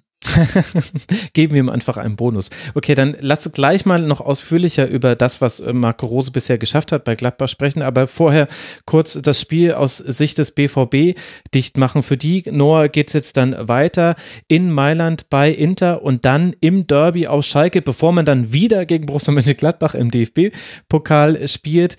Wie würdest du denn aus BVB-Sicht jetzt dann den Ausblick auf diese drei Partien beschreiben? Also es ist natürlich ein Mörderprogramm. Also wirklich, ähm, da bin ich wirklich sehr, sehr gespannt, äh, wie viele Punkte oder Siege Dortmund äh, aus diesen Partien holt, nachdem es ja in den letzten Wochen so ein bisschen äh, gehapert hat. Ähm, gut, ich glaube, dass wirklich, also wir haben jetzt diese Sancho-Geschichte äh, mal ein bisschen außen vor gelassen, wie und was und warum, aber ich denke, wenn er wirklich äh, ähm, auch spielt, dann ist er nochmal ein besonderes belebendes Element äh, äh, im Offensivspiel von, von Dortmund. Und ähm, mhm. dazu Alcácer kommt auch nochmal zurück. Also ich denke, diese, diese Variabilität äh, von Dortmund darf man da dann auch nicht unterschätzen. Und ich glaube, ich glaube, dass sie da ganz gut wegkommen werden in der Woche. Ich bin da nicht so äh, pessimistisch äh, eingestellt. Es war jetzt schon gegen Gladbach, sage ich mal. Also, dass Favre spät wechselt, wissen wir alle. In, in dem Fall mhm. war es jetzt wieder so, dass er spät gewechselt hat, aber er hatte auch keine anderen äh, offensiven Alternativen. Also ich glaube, Brun Larsen hätte er noch irgendwie bringen können. Er musste auch gar nicht offensiv wechseln, aber ähm, ja, Dortmund, Dortmund ist nicht in seiner besten Phase. Ähm, was hast du gesagt? Welches ist das nächste Spiel? Ist Champions League in Mailand? Genau, gegen Inter, die jetzt am Wochenende zwar drei Tore gegen Sassuolo kassiert haben, damit hat man jetzt insgesamt ja. sieben Tore nach acht Spieltagen, aber eben vier zu drei gewonnen haben. Die sind weiter souverän, ja, aber in Zweiter. Also man muss, wenn man, wenn man, also Inter, ja, ich habe die, ähm, ich habe Inter in Barcelona gesehen. Mhm. Ähm, äh, im zweiten Spieltag, die sind schon die sind schon ziemlich stark. Auch wenn Barcelona nicht seine, seine beste Phase derzeit durchlebt, aber ähm, das, das könnte schon schwierig werden. Ich würde mir trotzdem nicht äh, jetzt da allzu große Sorgen machen auf Dortmunder Seite. In Mailand wird es nochmal äh, schwierig, aber dann, ja, ähm, warten wir mal ab. Dann warten wir das mal ab. Wer sich noch näher für die Spielweise von Inter interessiert, dem sei der Kurzpass zur Serie A ans Herz gelegt. Da haben wir unter anderem darüber ausführlich gesprochen, ist erschienen vor zehn Tagen, also vor dem letzten Spieltag der Serie A, aber kann man sich immer noch zu Gemüte führen. Also das werden jetzt äh, harte Partien. Ich habe nämlich noch nicht erwähnt, dass es danach weitergeht. Also Inter, Schalke, Gladbach sind die nächsten drei Spiele und die nächsten drei danach sind dann Wolfsburg, wieder Inter und der FC Bayern. Also da kommen jetzt jetzt knüppelharte Wochen auf den BVB zu und wir sind sehr gespannt, wie sie aus diesen Spielen dann herauskommen. Jetzt wollen wir uns aber mal ausführlicher dann Gladbach widmen. Yvonne, du hast jetzt schon immer wieder angedeutet, Rose hat gewisse Dinge schon umgesetzt bei Gladbach. Bei, du hast ihm einen Bonus gegeben, was jetzt quasi die Spielanlage hier in Dortmund angeht. Was hat denn Rose jetzt mal allgemein gesprochen verändert bei Gladbach? Ähm, ich glaube, dass wir allein was das System angeht, flexibler sind denn je. Mhm. Ähm, man hatte halt mit Favre jemanden, der sehr stur immer sein System gespielt hat. Dann, äh, was ja auch gut funktioniert hat, also nicht negativ bewertet oder so, aber es war halt sehr unflexibel, es funktionierte aber auch gut. Dann kam Hacking, wollte gerne was am System ändern, ging in der ersten Saison nicht so gut, weil einfach jeder zweite Spieler verletzt war setzte das dann jetzt in der letzten Saison einigermaßen wie geplant um. Das funktionierte auch soweit ganz gut, aber man war wieder ein bisschen unflexibler. Jetzt hat man irgendwie das Gefühl, dass man auf fast jede Reak äh, Situation reagieren kann durch Systemumstellungen, kleinere Veränderungen und Stellrädchen hier und da. Dass das natürlich jetzt noch nicht so funktioniert, wie es im Endeffekt funktionieren soll, dürfte nach acht Spieltagen auch irgendwie klar sein. Veränderungen brauchen Zeit. Hm. Ähm, das wurde auch vor der Saison sowohl von Rose als auch von Eberl immer wieder betont, dass man da halt auch Geduld braucht. Aber ich finde, man erkennt sehr deutlich nicht mehr nur noch diese Ansätze, die immer mal wieder zu sehen sind oder zu sehen waren, sondern man sieht es immer deutlicher, was passiert. Das, das Stellungsspiel funktioniert viel besser als äh, noch am Anfang der Saison. Das Pressing hat gegen Dortmund weitestgehend gut funktioniert. Mhm. Ähm, Spielaufbau, gut, der ist jetzt beim Spiel gegen Dortmund aus schon genannten Gründen nicht so in der Form passiert, aber es funktionierte auch auf die Art und Weise, wie es abgelaufen ist, ganz gut. Und ähm, man hat so das Gefühl, dass sich wirklich was entwickelt in der Mannschaft, dass ähm, einige Spieler von denen man es vielleicht nicht erwartet hätte, sehr, sehr gut wieder, wieder in Klammern in die Mannschaft reinkommen. Wen meinst du da zum Beispiel? Ich meine zum Beispiel, dass Player eine ganz andere Rolle spielt hm. als noch letzte Saison und dadurch für mich gefährlicher wirkt, noch gefährlicher wirkt, als er zum Ende der letzten Saison gewirkt hat. Vier Tore, ähm, vier Assists jetzt nach acht Spieltagen schon. In der Liga. Deswegen, also man sieht auch, wenn man sich wirklich nur Player anschaut, was er da bei jedem Spiel abarbeitet. Das ist schon sehr bezeichnend. Es ist mhm. ähm, ein Tyram, von dem man vielleicht erwartet hätte, okay, der ist jung, der kommt aus einer anderen Liga, der muss sich erstmal mit der Bundesliga akklimatisieren und da reinfinden. Der ist relativ schnell genau da angekommen, wo man ihn gerne haben möchte. Das funktioniert also auch sehr gut. Und man hat generell das Gefühl, dass man halt nicht nur vom System her flexibler geworden ist, sondern auch jeder Spieler für sich noch ein bisschen flexibler geworden ist. Und das finde ich ist eine sehr schöne, angenehme Entwicklung und ich hoffe auch, dass das so weitergehen wird. Hm. Und ähm, jetzt so nach und nach kommen ja auch wieder die Verletzten zurück. Gut, es gab wieder neue Verletzte mit Ginter unter anderem, aber wir haben jetzt Hofmann wieder als Alternative, Stindel ist wieder da. Und ähm, dann bieten sich natürlich noch wieder ganz andere Möglichkeiten, wenn die Kaderbreite dann auch so ist, wie sie eigentlich sein sollte. Vor allen Dingen, da wir ja noch in drei Wettbewerben spielen, ist das nicht so verkehrt. Hm. Aber genau mit Lars Stindl hast du da ja schon eine interessante Personalie genannt. Ich finde, dass offensiv Gladbach an Möglichkeiten dazu gewonnen hat, eben auch durch die Verpflichtung von Embolo und dass man Embolo sowohl als Neuner als auch als Zehner jetzt schon gesehen hat bei Gladbach und beides hat eigentlich ganz gut funktioniert. Und dann hast du vorne drin noch Tyram und äh, Player und dann Benes, Neuhaus, beide schon sehr gute Spiele gemacht auf der 8 beziehungsweise auf der 10, Kramer auch häufig auf der 8 schon zu sehen. Und jetzt kommt dann noch so ein Lars Stindl, der ja auch diese Zehnerposition eigentlich schon sehr häufig sehr gut bekleidet hat. Was kann denn das jetzt noch verändern? Beziehungsweise siehst du auch die Möglichkeit, dass vielleicht für jemanden wie Stindl dann gar kein Platz mehr ist, weil man diese, also Benisch ist so ein ganz feiner Dribbler, der braucht nicht viel Platz, um den Ball zu behaupten. Neuhaus hat eine unheimliche Vision in seinen Pässen. Beide haben jetzt schon sehr gute Spiele gemacht. Kann es vielleicht auch sein, dass das jetzt, dass wir anhand von Lars Stindl und Raphael, über den ja gerade gar nicht so viel gesprochen wird, auch einen Umbruch feststellen werden können im Futur 2 bei Borussia Mönchengladbach? ähm, natürlich. Das ist allein ja auch schon deswegen der Fall, weil ein Umbruch passieren muss. Weil, also Raphael weiß selber und sagt auch immer selber, naja, ich bin jetzt auch nicht mehr der Jüngste, ich weiß, ich hab's schwer. Ich, 34 ist er, glaube ich. Und ähm, dass er mehr arbeiten muss als andere, ist ihm auch klar. Er hatte jetzt, äh, er saß ja gar nicht auf der Bank, was mich zuerst mhm. etwas irritierte, aber er hatte wohl Adduktorenprobleme. Ähm, vom rein spielerischen her weiß ich auch nicht, ob Stindel wirklich jemand ist, der vom spielerischen her dort jemanden verdrängen könnte. Mhm. Er ist aber eine gute Alternative und ich glaube auch, dass vieles ähm, damit ausgesagt ist, dass Rose relativ schnell nach seiner Ankunft ähm, auch festgelegt hat, dass Stindl Kapitän bleiben wird. Mhm. Ähm, Stindl ist die Person, die im Zweifelsfall auf dem Platz den Mund aufmacht, die als Führungsspieler vorweggehen kann, die Person, die wirklich einfach über seinen, seinen Charakter vielleicht noch ein bisschen was verändern kann, die Mannschaft mehr anpeitschen kann, der vielleicht jetzt nicht der Filigrantechniker ist, der Benisch ist, der aber dafür auch gerne mal mit dem Kopf durch die Wand geht. Und das ist auch in manchen Spielsituationen bei manchen Gegnern vielleicht nicht die schlechteste Alternative. Mhm. Ähm, dass wir offensiv sehr gut besetzt sind, sehe ich genau so, wenn alle Leute denn auch fit sind. Wir haben auch im Zweifelsfall noch einen Zakaria, der da vorne mitspielen kann, der im Moment mhm. viel auf den Außenbahnen agiert und das auch unheimlich gut macht. Oder Hermann, das, den ich jetzt gar nicht genannt habe zum Beispiel.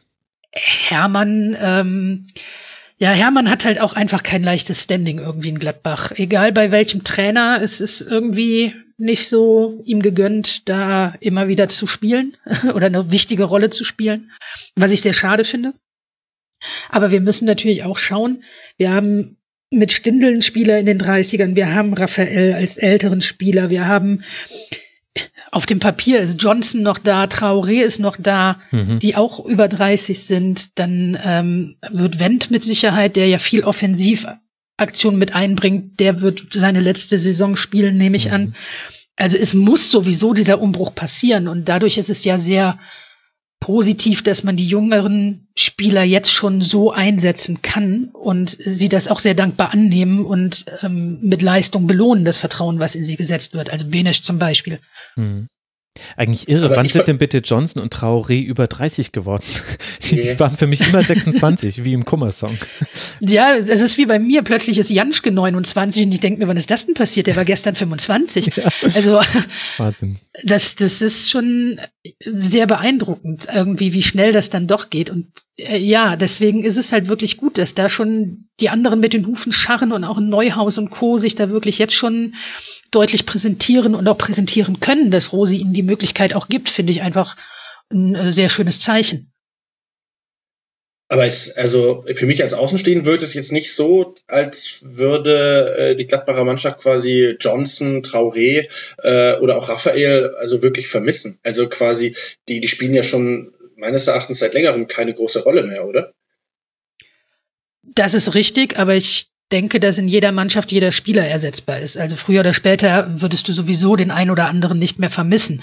Du hattest mit Johnson immer eine unheimlich gute Alternative, der ähm, defensiv mit absichern konnte, wenn er im Mittelfeld auf dem Flügel mitgespielt hat, den du aber auch als Verteidiger notfalls hättest einsetzen können, der ähm, sehr solide Laufleistungen bringt etc. Mit Traoré hättest du noch jemanden, der natürlich ein sehr schneller Spieler ist, der aber im Zweikampf dann durchaus seine Schwächen hat.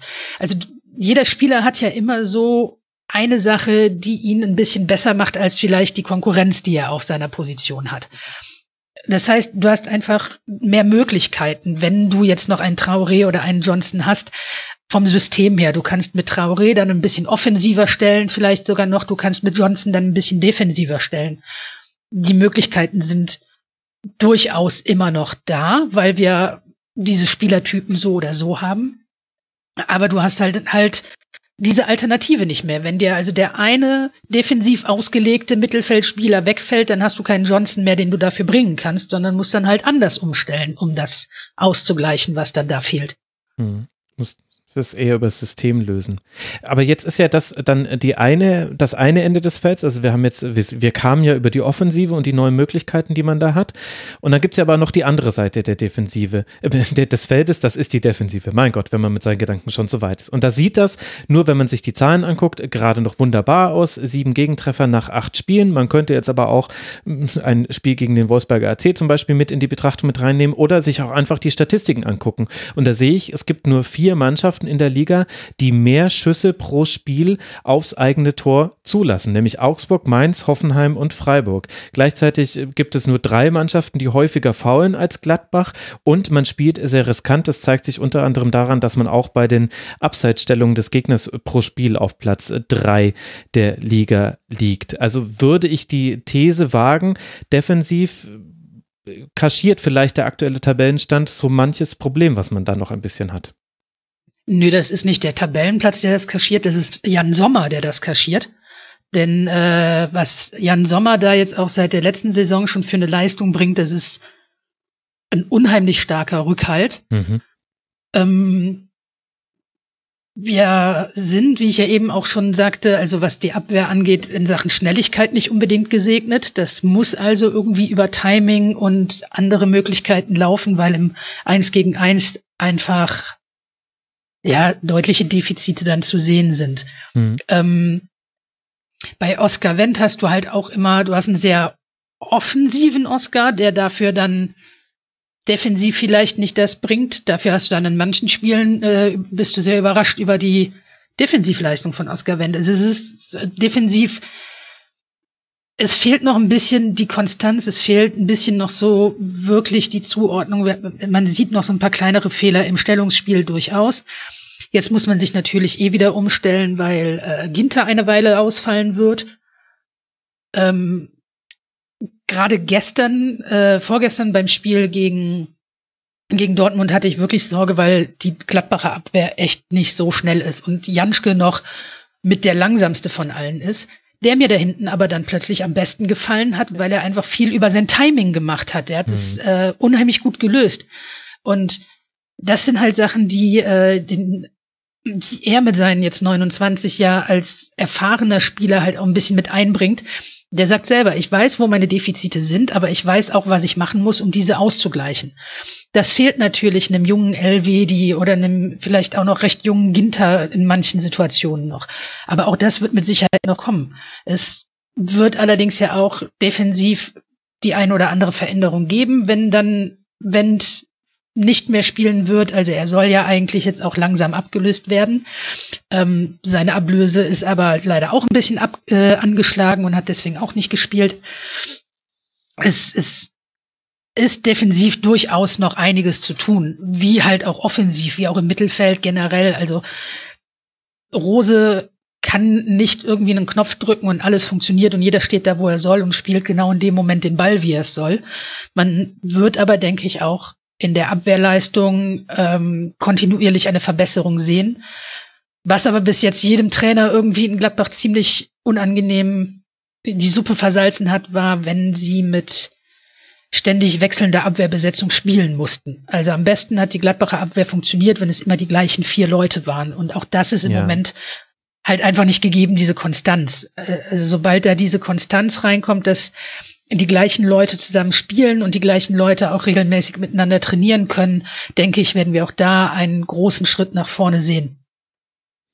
Also Ben Sibaini war dann der Ersatz für Oskar Wendt, den du angesprochen hast, der jetzt nicht immer spielen konnte, zum Teil eben auch wegen äh, kleineren äh, Verletzungen. Aber ist, das ist so ein bisschen, ich habe das Gefühl, das ist die Sollbruchstelle, auch im Kader von Gladbach. Das konnte man auch schon vor der Saison so analysieren, weil das hatte man auch schon gesehen und man hat halt jetzt viel in die Offensive gesteckt, für die Defensive halt mit Benzebaini versucht, jemanden zu holen, der Oscar Wendt ersetzen könnte oder zumindest Druck machen. Aber auf der anderen Seite ist es ja ähnlich, dass du mit Stefan Leiner eine klare Nummer eins hast und mit Jordan Bayer dann jemanden, den könnte man noch dahinstellen oder dann zieht man jemanden raus aus der Innenverteidigung, was auch noch eine Option ist für Gladbach. Also das ist sowohl personell die Sollbruchstelle oder äh, Sollbruchstelle hört sich jetzt ein bisschen hart an, wir sprechen hier über Menschen, aber ich meine damit quasi, wenn man Schwächen suchen wollen würde im Kader von Gladbach, dann am ehesten auf diesen Positionen. So, jetzt habe ich die Kurve gerade noch so gekriegt. Aber man könnte das ja auch über die Spielphilosophie lösen. Wenn ich mir zum Beispiel angucke, also Leiner ist unglaublich wichtig mit seinem Vorwärtsdrang für Gladbach. Hat man nicht nur in diesem Spiel gegen den BVB gesehen, sondern schon in vielen Spielen, auch in zäheren Spielen, die es ja gerade zum Anfang der Saison auch gab. Da war oft Leiner derjenige, der über rechts nochmal Angriff um Angriff angeschoben geschoben hat. Und das muss dann abgesichert werden, denn wenn er vorne ist, kann er nicht gleichzeitig auch hinten sein. Eine Mannschaft wie Eintracht Frankfurt macht das, macht das sehr konsequent. Wenn Hinteregger und Touré nach vorne schieben, dann lässt sich Rode, manchmal auch Fernandes, meistens ist es aber tatsächlich Rode, äh, lässt sich einfach fallen in die, in die Kette und steht dann hinten drin. Sowas sehe ich Hasebe bei Gladbach auch. noch seltener. Ha, ja, ja, Hasebe ja sowieso. Hasebe ist ja immer und überall. Aber das sehe ich bei Gladbach noch seltener. Glaubst du, das ist noch eine Entwicklung, die es geben könnte? Oder ist das halt einfach Teil der Philosophie von Rose, dass er sagt, nee, das ist halt das Risiko, was wir gehen. Wir müssen es halt dann häufig mit einer Restverteidigung lösen, so wie es ja zum Beispiel, wir haben, wir hatten eine kurze Pause, da haben wir kurz über den VfB Stuttgart gesprochen, da hat Noah seine Bauchschmerzen geäußert, wie gerade Tim Walter das spielen lässt. Aber das ist auch ähnlich in einer anderen Ausprägung. Aber der sagt auch, mein Gott, das gehört einfach zu unserem Spiel mit dazu, ähm, dass wir halt dann hinten ein bisschen mehr ins Risiko gehen, weil wir oft eins gegen eins Situationen haben. Wie ist es bei bei Gladbach? Da könnte ich jetzt wirklich nur mutmaßen, weil ich nicht in den Kopf von Marco Rose reingucken kann. Und ich glaube, das können wirklich sehr wenige auch nur äh, in ihn hineinschauen, was er da jetzt noch alles so plant. Ähm, ich würde mir bei ihm nicht vorstellen, dass er mit Absicht auf eine löchrige Abwehr gehen würde. Also ich glaube schon, dass Rose jemand ist, der wirklich an allen Enden gerne Perfektion haben möchte. Klar. Er arbeitet momentan auch sehr an der Flexibilität der Abwehr. Also mhm. er stellte auch ähm, des Öfteren mal um, was wir jetzt gesehen haben gegen Dortmund zum Beispiel, hatte er ja dann auch angezeigt, Dreierkette dafür aber sehr kompakt. Mhm. Ähm, also er versucht da schon zumindest immer mal wieder ein bisschen zu korrigieren und an diversen Schrauben zu drehen. Ich denke auch, wie gesagt, dass das ähm, noch ein Faktor wird, der sich verbessern wird, wenn A, alle Spieler, die dafür geplant sind, wieder fit sind, ein, einsatzfähig sind, gesund sind und ähm, auch regelmäßig miteinander dann diverse Abläufe trainieren können. Also ich denke nicht, dass Rose darauf geht, wir machen das alles offensiv und gewinnen halt lieber 7 zu 6 als 1 zu 0, dass äh, er offensiv gerne ein Feuerwerk abzünden, äh, abfeuern möchte, ja, aber mit Sicherheit nicht zu Lasten der Abwehr. Also da wird schon mit Sicherheit noch einiges passieren. Mhm. Und wir sind ja noch ganz am Anfang mit Rose Klar. und dem Team und da wird mit Sicherheit noch einiges passieren und auf der einen Seite, ich bin ja auch immer so ein bisschen überrascht. Also ich bin tatsächlich überrascht, dass wir Tabellenführer sind, weil ich das einfach nicht erwartet hätte in eben dieser Neustart-Saison, nennen wir es mhm. mal so. Auf der anderen Seite weiß ich nicht, was, was wollen die Medien eigentlich? Die reden uns seit äh, von einer Saison zur nächsten immer wieder zum Meisterkandidaten und der Titeln jetzt, wir sind überraschend Tabellenführer. Äh, ich, also, ich glaube, das musst du auch insofern relativ Ich glaube, ich habe mir das angeguckt. Gladbach hatte letztes Jahr zum selben Zeitpunkt ein Punkt mehr, war aber nur Dritter, glaube ich. Nein, also, nur. Also auch Dritter ist ein super. ja. ja, das stimmt. Nein, nein, aber, aber, das, aber der, der Punkt, den Noah damit ja machen will, neun Punkte sind die Punkte, die sowohl Bayern als auch Dortmund vergeben haben. Hört sich jetzt fürchterlich arrogant an, weil man kann nicht davon ausgehen, dass die achtmal gewinnen. Der Anspruch dieser beiden Mannschaften ist es aber, dass sie achtmal gewinnen. Und deswegen haben wir diese, diese krasse Situation, in der jetzt am nächsten Spieltag neun Mannschaften Tabellenführer werden könnten. Platz eins bis Platz neun. Das hatten wir nicht. Und ich glaube, daher kommt quasi das überraschend. Und vielleicht auch wegen des Umbruchs, weil man es wirklich nicht erwarten konnte, dass das gleich so gut funktioniert. Ich sehe auch noch nicht, dass das wirklich so gut funktioniert, wie es hochgejubelt mhm. wird. Also wir hatten ähm, ein unheimlich gutes Spiel gegen Leipzig, ja, mhm. was verloren wurde. Wir hatten ein sehr gutes Spiel gegen Dortmund, was auch verloren wurde. Es ähm, gab aber auch genug Szenen in anderen Spielen, wo ich dachte, oh hart, das hat aber mit Fußball gerade gar nicht mal so viel zu tun, was da passiert. Unter anderem in der Europa League, sowohl in Istanbul bei Başakşehir als auch zu Hause gegen Wolfsburg. Das waren beides, äh, das war wie ein anderes Gladbach. Ja, das ist auch wirklich komplett unverständlich. Aber genauso unterhalten wir uns äh, zuletzt irgendwann darüber, wie kann es sein, dass Gladbach auswärts nichts nix mehr holt. Und jetzt unterhalten wir uns darüber, oh, Gladbach hat zum ersten Mal diese Saison auswärts verloren. Ja, ja. Also irgendwie ist das alles gerade so ein bisschen eine merkwürdige Welt. Das, das äh, Thema Standort, das, das Thema Standortbestimmung ist, glaube ich, für ganz, ganz viele Vereine gerade äh, einfach ein schwieriges Ding, weil wenn wir haben, also das gab es wirklich noch nie, dass du nach acht Spieltagen irgendwie zwei Punkte zwischen Platz neun und Platz eins hast. Ähm, und was fängst du denn mit dieser Info an? Ne? Also du bist Sechster, du bist Neunter, du bist Zweiter. Was bedeutet es? Ja, es bedeutet gar nichts. Also vor allem zu dem Zeitpunkt. Deswegen ähm, ja, ähm, dann kommt noch dazu, welches Auftaktprogramm hattest du? Wir kommen nachher noch auf Freiburg äh, zu sprechen. Mhm. Die stehen zwar auch da oben, aber schaut euch mal an, was die für Gegner bislang hatten. Also ähm, da, da muss man, glaube ich, aufpassen, dass man da auch aus Gladbacher Sicht, ich glaube nicht, dass du das tust, aber diese Tabellenführung äh, sollte man nicht überbewerten. Nee, also wer mich kennt, der weiß, ich bin da sowieso der ultimativ Tiefstapler und ich sehe lieber einmal zu pessimistisch als zu optimistisch. Ich genieße das momentan und das lege ich jedem Gladbach-Fan ans Herz. Genießt das, was da gerade passiert, freut euch darüber, aber tut euch, dem Trainer und der Mannschaft selbst den Gefallen und baut da jetzt nicht diesen Druck auf, bloß weil da jetzt gerade was passiert, muss Ergebnis XY herkommen. Hm. Es ist wenn man gerade wenn man sich die Tabellensituation anguckt, du hast die Teams, die da oben hingehören, die sind auch da. Du hast Bayern, Dortmund, Wolfsburg, weiß wahrscheinlich auch gerade nicht, wie ihnen geschieht. Die sind da wieder ganz oben mit dabei. Du hast Leipzig, du hast Leverkusen, Schalke, was weiß ich. Da ist es gar nicht so einfach, da oben mitzuspielen. Und deswegen mhm. sollten wir einfach jeden Moment, wo wir das tun, einfach auch als diesen genießen. Wir kommen vielleicht mal irgendwann sei es unter Rose oder sei es unter dem Nachfolger von Rose, vielleicht irgendwann dahin, dass wir den Anspruch haben zu sagen, okay, wir gehören in die Top 5, 6.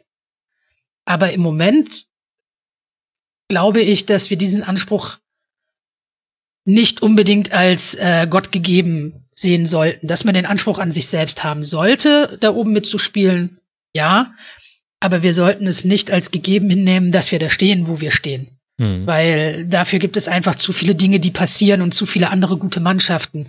Und ich fand es sehr interessant, äh, Rose wurde vor dem Spiel auch äh, gefragt, ja, hey, Sie sind ja jetzt Tabellenführer, können Sie sich vorstellen, dass Sie das nach dem 34. Spieltag auch noch sind? Nee. Und Rose sagte auch nur, naja, also bis dahin wird noch verdammt viel Fußball gespielt. Ja. Warten wir doch erstmal ab.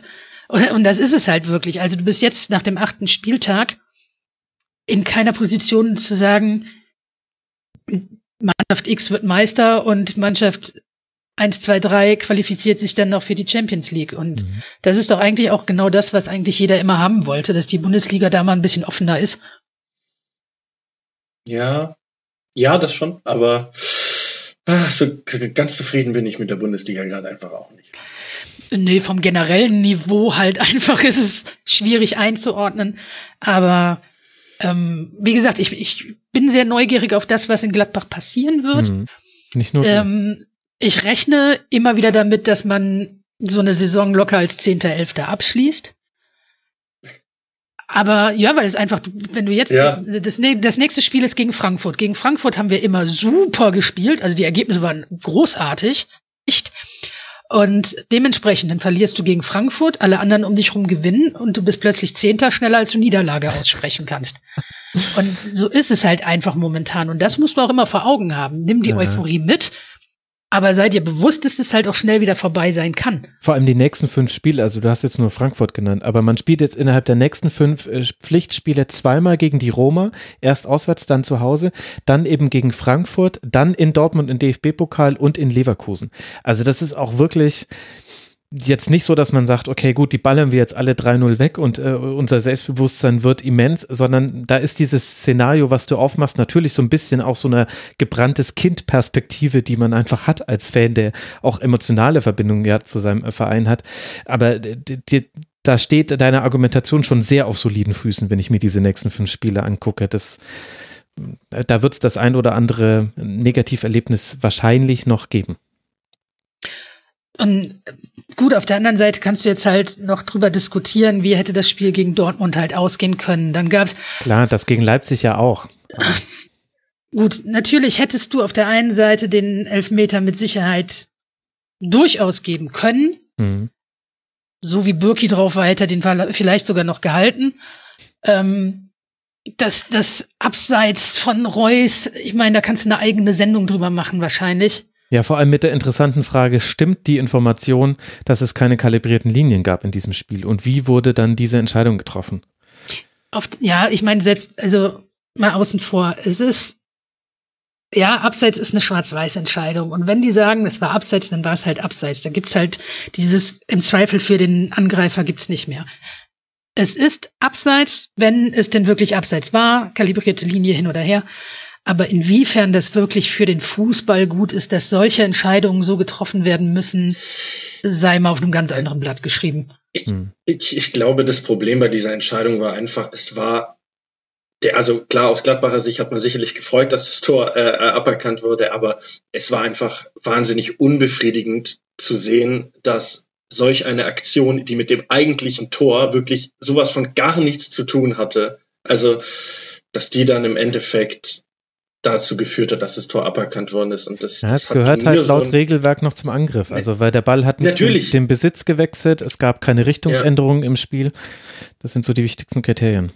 Na, natürlich, also ich will das jetzt regeltechnisch nicht in Frage stellen. Ich sage hm. nur von meinem, ja, von meinem äh, Empfinden, äh, von ja. meinem Gefühl und von, von meinem, äh, ja, nicht Ungerechtigkeitsempfinden, aber war das einfach schon so weit weg von dem eigentlichen Tor, äh, dass ich mir dachte, so, ne, also jetzt ernsthaft, aber gut, ja, kann man lange. Als, als Gladbach-Fan denkst du dir vielleicht, ja, okay, cool, endlich mal eine VR-Entscheidung, die uns ganz positiv betrifft.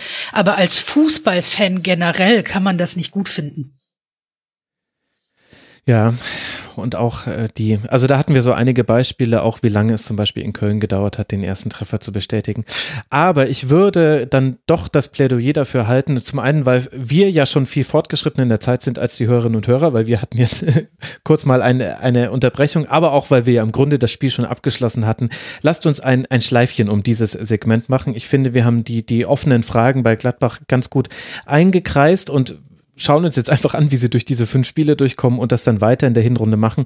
Und beim BVB haben wir ja auch schon auf die richtigen Punkte, glaube ich, oder die wichtigsten Aspekte hingewiesen. Und auch da, glaube ich, haben wir ganz gut erörtert, was da so die Themen sind jetzt dann auch über dieses Spiel hinausgehend. Aber wir haben ja noch zwei Spiele, über die wir sprechen wollen hier in dieser Schlusskonferenz Nummer 246. Und eines davon betrifft den SC Freiburg. Der hätte auch Tabellenführer werden können. Na klar, konnten ja alle Mannschaften, über die wir hier sprechen, hat es auch nicht geschafft. Warum hat es nicht geschafft? Weil da gab es noch einen Gegner, nämlich den ersten FC Union Berlin. Und der ist schon in der ersten Minute durch ein Traumtor von Marius Bülter mit 1 zu 0 in Führung gegangen. Ab dann konnte Union das verteidigen und hat das höchst effizient gemacht. Es gibt noch mehrere Chancen für Berlin und kaum eine für Freiburg. Es dauert dann zwar bis zur 84. Minute, aber dann ist der nächste Dreier durch das 2 zu 0 von Ingwatzen perfekt für Union Berlin. Noah, wie hat dir denn der erste FC Union gefallen in der Partie? Na, auf jeden Fall besser als der SC Freiburg. Mal so. Also ich, Aber ich was ist mich, da der Maßstab? Nee. Nein, also es ist tatsächlich so, dass man natürlich auch äh, oder mein Blick, dadurch, dass ich auch ursprünglich aus, aus Baden-Württemberg komme, äh, der Blick auf, auf den SC Freiburg immer ein bisschen besonders gelegt ist und ähm, die ja jetzt in der Vergangenheit schon öfters immer die Chance hatte, Tabellenführer zu werden. Ich glaube, gegen, gegen Köln hatten sie sie mal, gegen Augsburg zu Hause und jetzt schon wieder. Und ähm, ja, das hat eigentlich dann mich doch in meiner Annahme bestätigt, dass der, der Freiburger Höhenflug eigentlich damit zu erklären ist, dass das bisherige Auftaktprogramm einfach, ja, machbar oder sehr machbar war. Ähm, ja. Und äh, auf der anderen Seite Union Berlin, also es war natürlich ein, ein Start nach Maß, also dieses, dieses Tor zu dem Zeitpunkt und wie es auch fällt, es war ein wunderschönes Traumtor von, von Bülter, der ja auch schon gegen, gegen Dortmund äh, ähm, äh zweimal getroffen hat. Ähm, das spielt dann Union natürlich wahnsinnig gut in die Karten. Und ähm, ich fand aber grundsätzlich, dass Union Berlin, ähm, was, was vielleicht die Punkteausbeute äh, angeht, sogar bisschen äh, schlechter wegkommt, als äh, eigentlich spielen. Also die, die, die, die Leistung von Union Berlin in den vergangenen Wochen, die war eigentlich immer ordentlich oder oder oder solide und und die machen das schon äh, als als als Aufsteiger oder Underdog in dieser Bundesliga äh, finde ich sehr sehr gut zusammen auch mit der mit der alten Försterei. Ich war jetzt schon äh, zwei dreimal hier weil ich auch in Berlin lebe. Ähm, das, das ist alles, das ist alles sehr, sehr griffig. Die Atmosphäre ist, ist wirklich äh, der Wahnsinn und, und die Mannschaft, die verkauft sich spielerisch einfach auch nicht schlecht. Es ist nicht so, dass man denkt, okay, äh, Darmstadt 98 like damals langer Ball auf Sandro Wagner und heller leuchten Flügel rum, sondern die spielen als Mannschaft einfach auch verhältnismäßig guten Fußball. Und um jetzt auf das Spiel gegen Freiburg vielleicht zurückzukommen, ähm, ja, ähm, Freiburg war äh, wirklich in einer, in einer schle schlechten Verfassung und ähm, ähm, Union hat es eben ähm, durch, durch den frühen Führungstreffer dann auch gut gewusst ähm, zu verwalten, hat sich weiterhin Chancen herausgearbeitet und hat dieses Spiel absolut verdient gewonnen und sich da unten ein bisschen absetzen können. Siehst du denn die Spielweise von Union auch so positiv, Yvonne? Ich fand es sehr interessant zu sehen, wie Union sich mehr oder weniger sogar ein bisschen angepasst hat nachher. Also das, sie fingen ja wirklich mit viel Druck an Mhm. Haben dann angefangen, das Ganze so ein bisschen mehr in die Kontrolle zu nehmen. Und dann aber trotzdem wieder so ein bisschen hier und da versuchen zuzuschlagen. Also man hat sich seine beschränkten Kräfte, die man hat, hat man sich sehr gut eingeteilt und sehr gut verwaltet. Mhm. Und ähm, das ist sehr clever gelöst. Also natürlich spielt es auch eine große Rolle, wenn du die alte Försterei da hinter dir hast. Es muss wahnsinnig sein, da zu sein und das mitzubekommen. Und ähm, ich, ich bin, äh, was Streich angeht, immer wieder sehr fasziniert, was er mit Freiburg generell jede Saison macht. Also in den meisten Fällen wird ihm ja auch noch der beste Spieler immer mal wieder weggekauft und trotzdem äh, schafft er es mit seiner Mannschaft so eine Einheit zu bilden. Hm. Und er ist auch realistisch genug zu sagen, naja, das sind jetzt halt Punkte, die wir gegen den Abstieg äh, gesammelt haben und als viel mehr sollte man das oder muss man das jetzt auch erstmal nicht einschätzen und deswegen abwarten. Und das ist schon ein sehr realistisches Bild. Also weder Streich noch sonst jemand rechnet damit, dass die sich das oben festsetzen werden. Allerdings dafür, dass sie eben gerade so weit oben stehen, fand ich sie fast ein bisschen zu passiv halt auch gegen Union. Da hätte mhm. durchaus ein bisschen mehr kommen müssen, ja. eben mit der breiten Brust der oberen Tabellenplätze. Und das war dann ja einfach zu wenig, was kam. Aber wie gesagt, es war auch sehr clever von Union einfach gehandhabt. Ja. Ich glaube, Freiburg hatte auch so die historische Chance, ähm, vier Auswärtsspiele hintereinander zu gewinnen. Also die waren ja vor allen Dingen auswärts in Hoffenheim und auch in, in Düsseldorf mhm. haben sie äh, starke und gute, gute Spiele gemacht. Die haben eher zu Hause da ein bisschen Punkte gelassen. Äh, umso verwunderlicher war es dann vielleicht, dass sie eben äh, bei Union Berlin in so eine passive Rolle, aber auch gedrängt wurden, weil ja. nochmal, also Union, äh, es war auch Union zu verdanken, dass Freiburg sich so schwer getan das wäre jetzt auch der Punkt gewesen, den ich hätte machen wollen. Ich fand, dass das, ich fand die Leistung von Union sogar noch besser als gegen äh, Borussia Dortmund weil, weil es nämlich genauso war. Also klar, das 1 zu 0 spielt einem wunderbar in die Karten, aber auch dennoch die ganze Ausstellung und Spielanlage war daraufhin ausgelegt, Freiburg das zu nehmen, was Freiburg gut macht. Das ist das Tempo und das hat, das hat so gut geklappt, das war fast schon grotesk. Also insgesamt gab es nur fünf Dribbling-Versuche von Freiburg. Einer Mannschaft, wo Christian Günther pro Spiel zwölf Sprints mindestens, also zwölf Dribbling-Versuche mindestens äh, pro Spiel hat, ohne dass ich die Zahl jetzt genau nachgeguckt hätte. Aber auf jeden Fall zweistellig. Fünf der gesamten Mannschaft. Dann hat man es wunderbar geschafft, das Zentrum dicht zu machen. Andrich, Gentner haben das sehr, sehr gut gemacht. Und dann ist man auch damit äh, zurechtgekommen, dass Freiburg in der zweiten Halbzeit höher rausgeschoben hat. Also in der ersten Halbzeit haben sich beide so gegenseitig gespiegelt. Es gab wahnsinnig viele Mannorientierungen. Da hat äh, Union auch viel, viel besser verschoben, hatte auch den höheren Laufaufwand, was untypisch ist für eine Streichmannschaft, dass man, dass man in der Kategorie hinter dem Gegner nachsteht. Also es hat Union sehr gut gemacht. In der zweiten Halbzeit Freiburg versucht höher rauszuschieben, versucht frühere Ballgewinne zu provozieren, versucht äh, Union ein bisschen auch den also Union hat das ganze Spiel über mit langen Bällen gespielt. Meine Theorie ist, dass deswegen, unter anderem deswegen Christian Streich mit einer Dreier- bzw. Fünferkette aufgelaufen ist, um den Weg zu den zweiten Bällen da kürzer zu halten, weil du weißt, dass du da auch nicht jedes Kopfballduell gewinnst gegen Anderson, wobei, glaube ich, allein Robin Koch 16 gewonnene Kopfballduelle hatte. Also äh, Respekt an der Stelle. Aber Union kam mit beidem zurecht. Union kam damit zurecht, einfach den Plan A durchzuziehen, den langen Ball zu spielen und dann daraus die Chancen zu kreieren. Und Union kam aber auch damit zurecht, als Freiburg höher geschoben hat.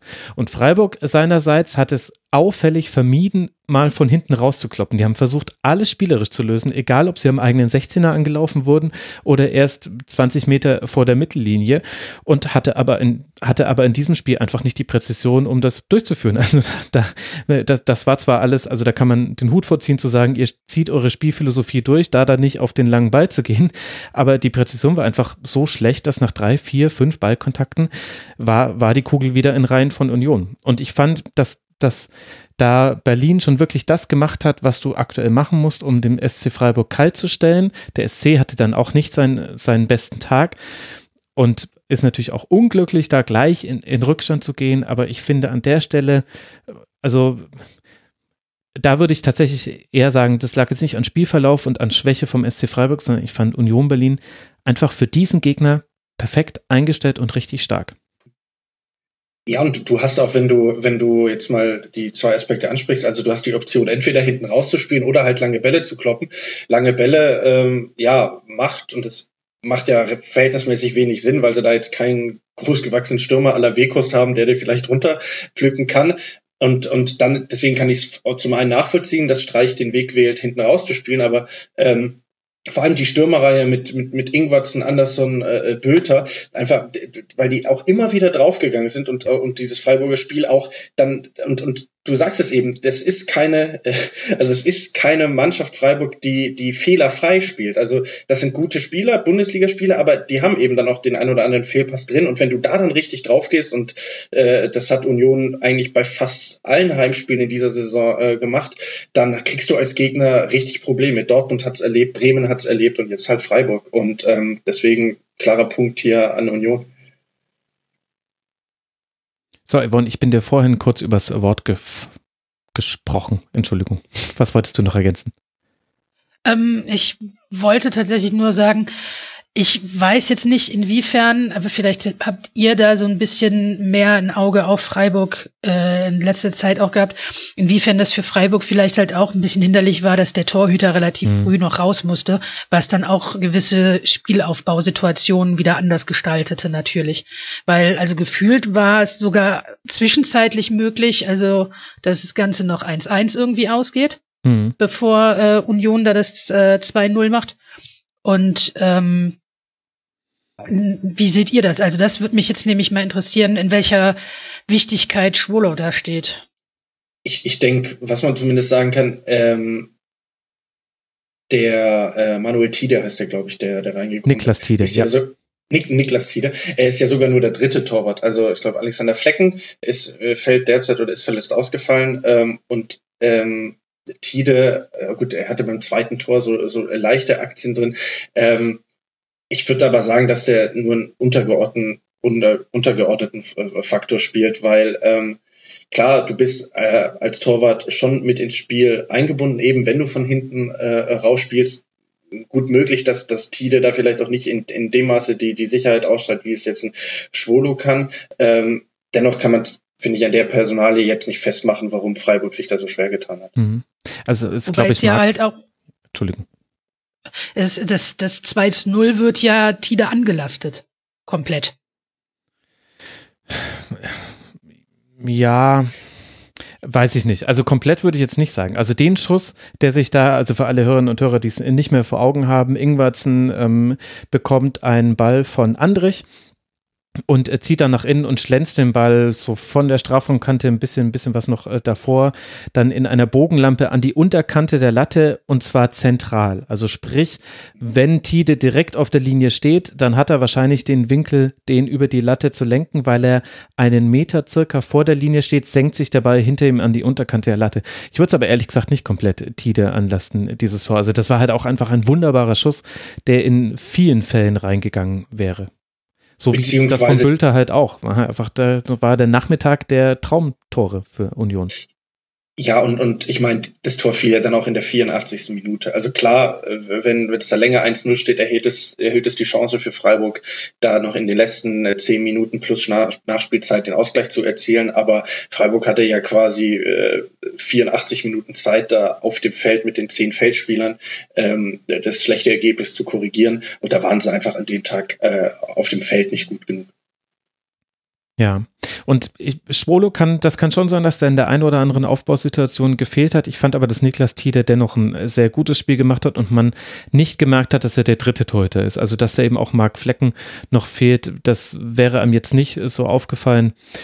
Das, also, deswegen würde ich es auch nicht an ihm, an ihm festmachen. Ich finde, so wie Freiburg als Mannschaft in dem Fall einfach viel nicht umsetzen konnte, was Freiburg auszeichnet. So hat es Union Berlin seinerseits geschafft, als Mannschaft umzusetzen, was, was man braucht, um eben Freiburg aus dem Spiel zu nehmen. Und dann kann man, bei beiden findest du immer noch Punkte, die du kritisieren kannst. Bei Freiburg natürlich noch mehr als bei Union, aber bei Union zum Beispiel die meisten Pässe hat Raphael Gikiewicz gespielt, 47, 33 davon lang. Also das sagt schon alles über den Spielaufbau von Union, aber das ist ja auch völlig in Ordnung. So darf man ja spielen. Ist ja nicht, ist ja nicht verboten, einen langen Ball von hinten rauszuschlagen.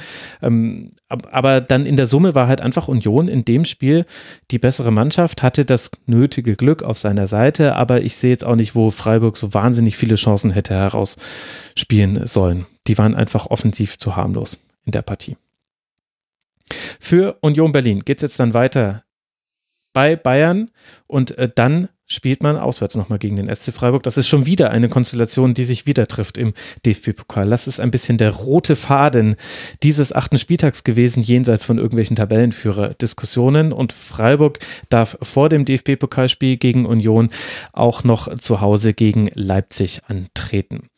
Womit noch eine Mannschaft besprochen werden muss, beziehungsweise ein Spiel, in dem eine Mannschaft beteiligt war, die auch hätte Tabellenführer werden können und inzwischen gewöhnt Mann und Frau sich ja schon langsam dran. Schalke vergibt diese Chance, über die wollen wir nämlich sprechen. Schon in der letzten Woche war es so, dass man mit einem Heimsieg gegen den ersten FC Köln an die Tabellenspitze hätte springen können, zumindest zwischenzeitlich und auch jetzt in Hoffenheim war diese Möglichkeit gegeben und man hat sie nicht genutzt. Schalke hat zwar die größeren Chancen, aber Hoffenheim macht die Tore. Andrei Kramaric in seinem Saisondebüt nach Konter in der 71. Minute das 1 zu 0, Ilas Bebu in der 85. Minute dann das 2 zu 0. Und da stellt sich schon so ein bisschen die Frage, Yvonne, ja, was fängt man jetzt mit so einem Spiel an? Irgendwie ist es so ein typisches einerseits, andererseits und so ein hätte, wäre, wenn, könnte, aber dann Spiel, finde ich. Also ich war noch nie so Hoffenheim-Fan wie gestern. ähm, Dementsprechend, also ich finde. Dann ist dir die Tabellenführung ja doch wichtig. Vorhin hast du noch gesagt, ah, genießt das jetzt. genau, umso länger kann man es halt jetzt noch genießen. Und es gibt natürlich, wenn man auch trotz so einer äh, Situation jetzt als Tabellenführer in die nächsten Spiele geht, ist es ja doch noch mal vielleicht für die Mannschaft noch mal ein schöner kleiner Push nebenbei. Ob das jetzt ein verdienter Sieg von Hoffenheim war, ist natürlich, also Schalke war sehr schalkig, sagen wir es mal so. Also wirklich stark gespielt, äh, zumindest anfangs fand ich sie wirklich deutlich besser. Man hatte das Gefühl, dass sie Hoffenheim komplett im Griff haben. Mhm. Ähm, aber dann halt schalkig in dem Sinne, man war halt auch zu fahrlässig mit allem irgendwie. Mhm. Also ungenau hier, ein bisschen zu leicht dort und ja, keine Ahnung. Also ich, ich, das ist wirklich also Schalke, wie es leibt und lebt. Und äh, ich glaube, als Schalke-Fan ist man da halt auch dementsprechend leid geprüft und rechnet da auch schon nicht mehr mit, eine Tabellenführung zu erreichen, wenn man es denn könnte. Ich, ich, ich musste ein bisschen schmunzeln, äh, als ich so die, die Anfangsphase angeguckt habe. Ich habe dann so ein bisschen an die, an die Rückrunde der vergangenen Saison gedacht und mir dann überlegt, ähm, wären da noch die alten Trainer, dann wäre das Nagelsmann gegen Stevens gewesen. Und da dachte ich mir so, also da wäre das Spiel zu 100 Prozent äh, anders losgegangen. Also da wäre ja, die Vorzeit. Gedanke, ja.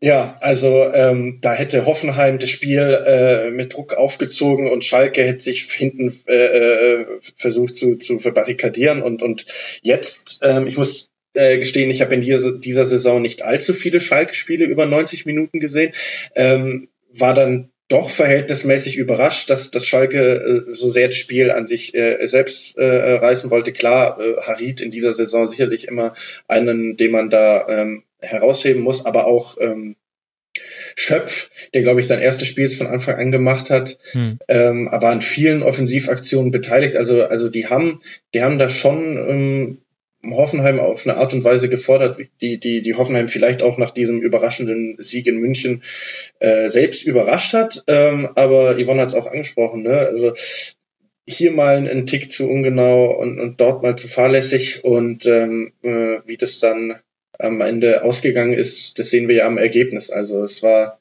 es war äh, in Ordnung, mehr als mal solide, was Schalke gespielt hat, aber ähm, der Punch, der Punch hat gewissermaßen gefehlt. Ja, es ist, glaube ich, auch wieder der zweite rote Faden, der sich hier so ein bisschen durchzieht. Äh, auch Schalke hat es nicht so mit Chancenverwertung. Oh ja. Hm. Burgstaller. Also das ist, Okay, ja. nee, aber so generell hätte einfach, also wenn du siehst, was da ähm, gerade in der ersten Halbzeit an äh, Chancen für Schalke entstanden sind, ist es eigentlich wirklich kaum zu erklären, dass davon nicht einer drin war. Mhm. Ja, beziehungsweise wenn man es erklären möchte, dann muss man sehr schnell über äh, sich an Personalien aufhängen und ohne sagen zu wollen, dass sie nie in ihrem Leben Tore schießen werden und ganz, ganz schlimme Stürmer werden. Aber in diesem einen Spiel war das einfach zu wenig. Ich finde, da ist Schöpf tatsächlich so ein bisschen der sinnbildliche Spieler, denn der hatte viele Aktionen, wo man sich gedacht hat, ja, gut, Mensch, äh, genutzt diese Chance, dich jetzt zu zeigen. Aber gleichzeitig waren die Situationen dann auch so, dass man sich gedacht hat, boah, Mann, dem musst du doch, also der muss doch zumindest aufs Tor kommen. Das war so der Gedanke, den ich ganz oft hatte auch so ein bisschen vor dem Hintergrund, dass man jetzt mit Marc Uth jemanden im Kader hat, der das durchaus so als eine seiner Qualitäten noch bei Hoffenheim gezeigt hatte. Aber Schöpf, also es gab ja diese Szenen mit diesen haarsträubenden Zuordnungsproblemen in der Hoffenheimer Zentrale. Und diesen einen Pass von Harit, wo Schöpf an der 16er Linie alleine zentral vorm Tor steht, ja, von beiden Seiten kommen dann die Innenverteidiger angerauscht, aber da, da muss der Schuss einfach aufs Tor kommen. Genauso wie wenn Burgstaller eine Flanke per Kopf ablegt und du die Zeit hast, dann hochzuspringen, dann sollte das Timing beim Springen möglichst so sein, dass du Druck hinter dem Ball bekommst und ihn noch platzieren kann ohne jetzt zu sagen wollen, Alessandro Schöpf wäre ein schlechter Spieler. Das möchte ich damit ausdrücklich nicht machen. Aus Guido Burgstaller hat seine Qualitäten, aber in dem Spiel hat es denen einfach völlig gefehlt. Und was mir, glaube ich, aus Schalker Sicht so ein bisschen aufstößen würde, dass ich irgendwann auch zumindest das Gefühl hatte, kann natürlich auch völlig falsch sein, aber ich hatte irgendwann das Gefühl, dass, dass sich dann im, im gesamten Mannschaftsverbund von Schalke das Gefühl breit gemacht hat, naja, irgendeiner davon wird schon noch reingehen. Und das hätte natürlich passieren können, aber ich hatte dann irgendwann, irgendwann hatte, roch es so auch nach, nach Lässigkeit im Abschluss. Das hat mir nicht gefallen. Ich hatte eher so das Gefühl, dass Burgstaller dann irgendwann auch einfach gar nicht mehr konnte. Also, ja. dass der wirklich hm. äh, ein bisschen platt erschien und dementsprechend dann halt auch die Aktionen von ihm einfach fehlten. Dass äh, Arid einfach niemanden wirklich hatte, mit dem er hätte da spielen können, was dann auch schon wieder ein Problem darstellte.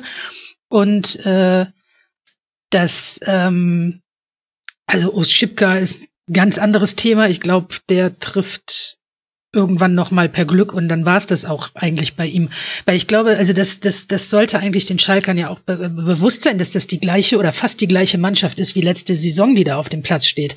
Und dass die jetzt nicht plötzlich alle irgendwie in den Zaubertrank gefallen sind, sondern dass man mit dem, was man hat, halt einfach arbeiten muss. Und ich weiß nicht, ob man dann sagen kann, naja, da wird schon einer von reingehen, weil das sollte Schalke schon irgendwie auch wissen, dass das eben bei ihnen nicht so einfach funktioniert wie bei jetzt zum Beispiel Bayern, wo man sagt, ja komm, wenn die 50 Mal aufs Tor schießen, dann treffen die davon auch irgendwann mal.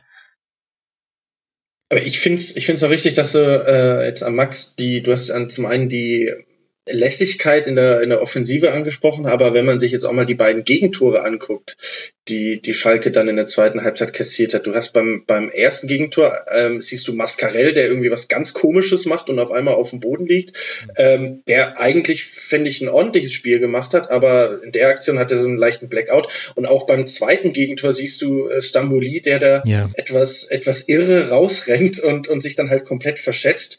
Ähm, ja, und, und arg, so arg viele Chancen hat Hoffenheim sich auch nicht herausgearbeitet und, und wie du schon meintest, also durch die Mannschaftsteile vorne hier mal zu ungenau, da dann zu lässig, in der Abwehr nicht genau dran, ähm, ja, und dann verlierst du eben in Hoffenheim auch ähm, 2-0 und ähm, klar, Bebu hat nach seiner Einwechslung da sicherlich noch Schwung reingebracht, das erste Tor auch quasi im Alleingang dann, dann vorbereitet. Mhm. Aber ja, du, man muss sich aus Schalker Sicht einfach dann fragen, ey, Mensch, wir haben doch hier die Chance, wirklich Tabellenführer zu werden. Das ist der letzte, äh, der letzte, äh, das letzte Spiel am Spieltag, da kommt nichts mehr. Hashtag kein Montagsspiel.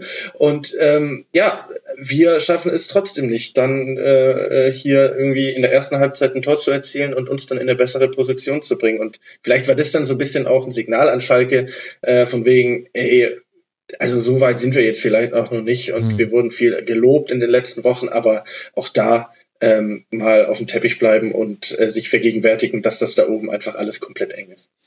Ja, und vielleicht ist aber das, was wir jetzt als, ich nenne uns jetzt alle dreimal Sofa-Analytiker, äh, als Lässigkeit bezeichnet haben, vielleicht ist das dann tatsächlich aber im Leistungssport eine Kraftfrage, was wir ja jetzt auch schon zumindest bei Burgstaller angedeutet haben. Das fand ich nämlich interessant, dass darauf äh, Schröder in der Pressekonferenz danach auch eingegangen ist. Also zum einen muss man sagen, Hoffenheim hat eine Umstellung vorgenommen, wo man auch die Frage stellen kann, warum erst in der Halbzeit, aber gut, ist halt einer der Momente, wo man gut eingreifen kann.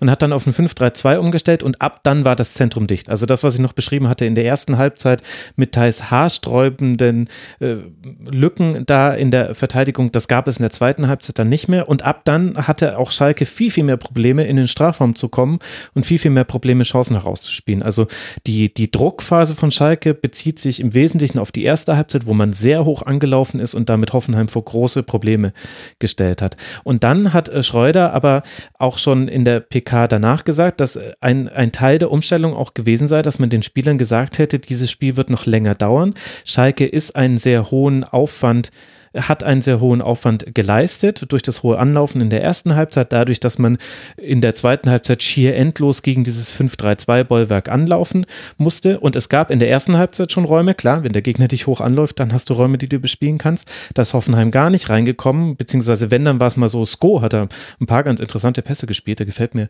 in der Hinsicht ganz gut.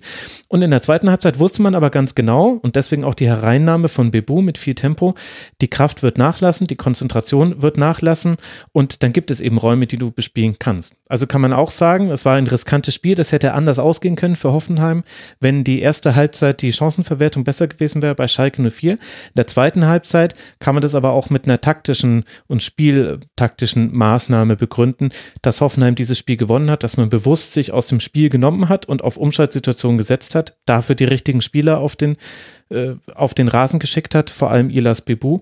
Und dann ist es halt in diesem einen Spiel auch wirklich perfekt aufgegangen. Ja, also äh, wie, du, wie du schon sagtest, also in der, in, der, in, der, in der zweiten Halbzeit hatte ich dann auch wirklich nicht mehr das Gefühl, dass sich Schalke äh, äh, viel herausgearbeitet hat. Also jetzt unser Eindruck von wegen, ähm, Schalke hat hier die Tabellenführung verdaddelt, äh, der bezieht sich ja wirklich auf die ersten 45 Minuten, wo sie, wo sie, wo sie das Spiel selbst gemacht haben und das Spiel auch im Griff hatten. So, ähm, dann ist es aber so, du, du münzt es nicht in Tore um und in der, äh, in der Halbzeit kommen dann diese Umstellungen und äh, ja, dann musst du die zweite Halbzeit eben eigenständig bewerten. Und äh, da hat Schalke dann, wie gesagt, auch kaum, kaum einen Stich gemacht. Ähm, ähm, ja, und ähm, Hoffenheim fragt sich wahrscheinlich selber so ein bisschen nach diesem etwas missglückten Saisonstart äh, auf einmal sechs Punkte aus den Spielen in München und Schalke eingefahren zu haben. Ähm, und ist mit elf Punkten dann aber auch wieder so ein bisschen zu, ja, auf, auf Tuchfühlung nach oben, sag ich mal. Ah, sehr schön, ja. Ja, für Schalke wird es natürlich jetzt interessant im nächsten mhm. Bundesligaspiel. Mhm. Dann, wenn sie das Spiel nämlich so ähnlich angehen wie das gestern, wird das wahrscheinlich ganz anders ausgehen. Und das ist gerade äh, in Anbetracht des Derbys halt absolut nicht wünschenswert für Schalke. Da muss also durchaus an manchen Schrauben noch ein bisschen gedreht werden. Andererseits ist es genau eine interessante Frage. Also Schalke unter David Wagner gestaltet sich schon ganz anders als äh, das Schalke, was wir jetzt in der letzten Saison gesehen haben. Das haben wir durch diesen sehr, sehr passenden Vergleich, wie wäre dieses Spiel in der letzten Saison unter Stevens und Nagelsmann gelaufen, ja nochmal eindrücklich vor Augen geführt bekommen von Noah.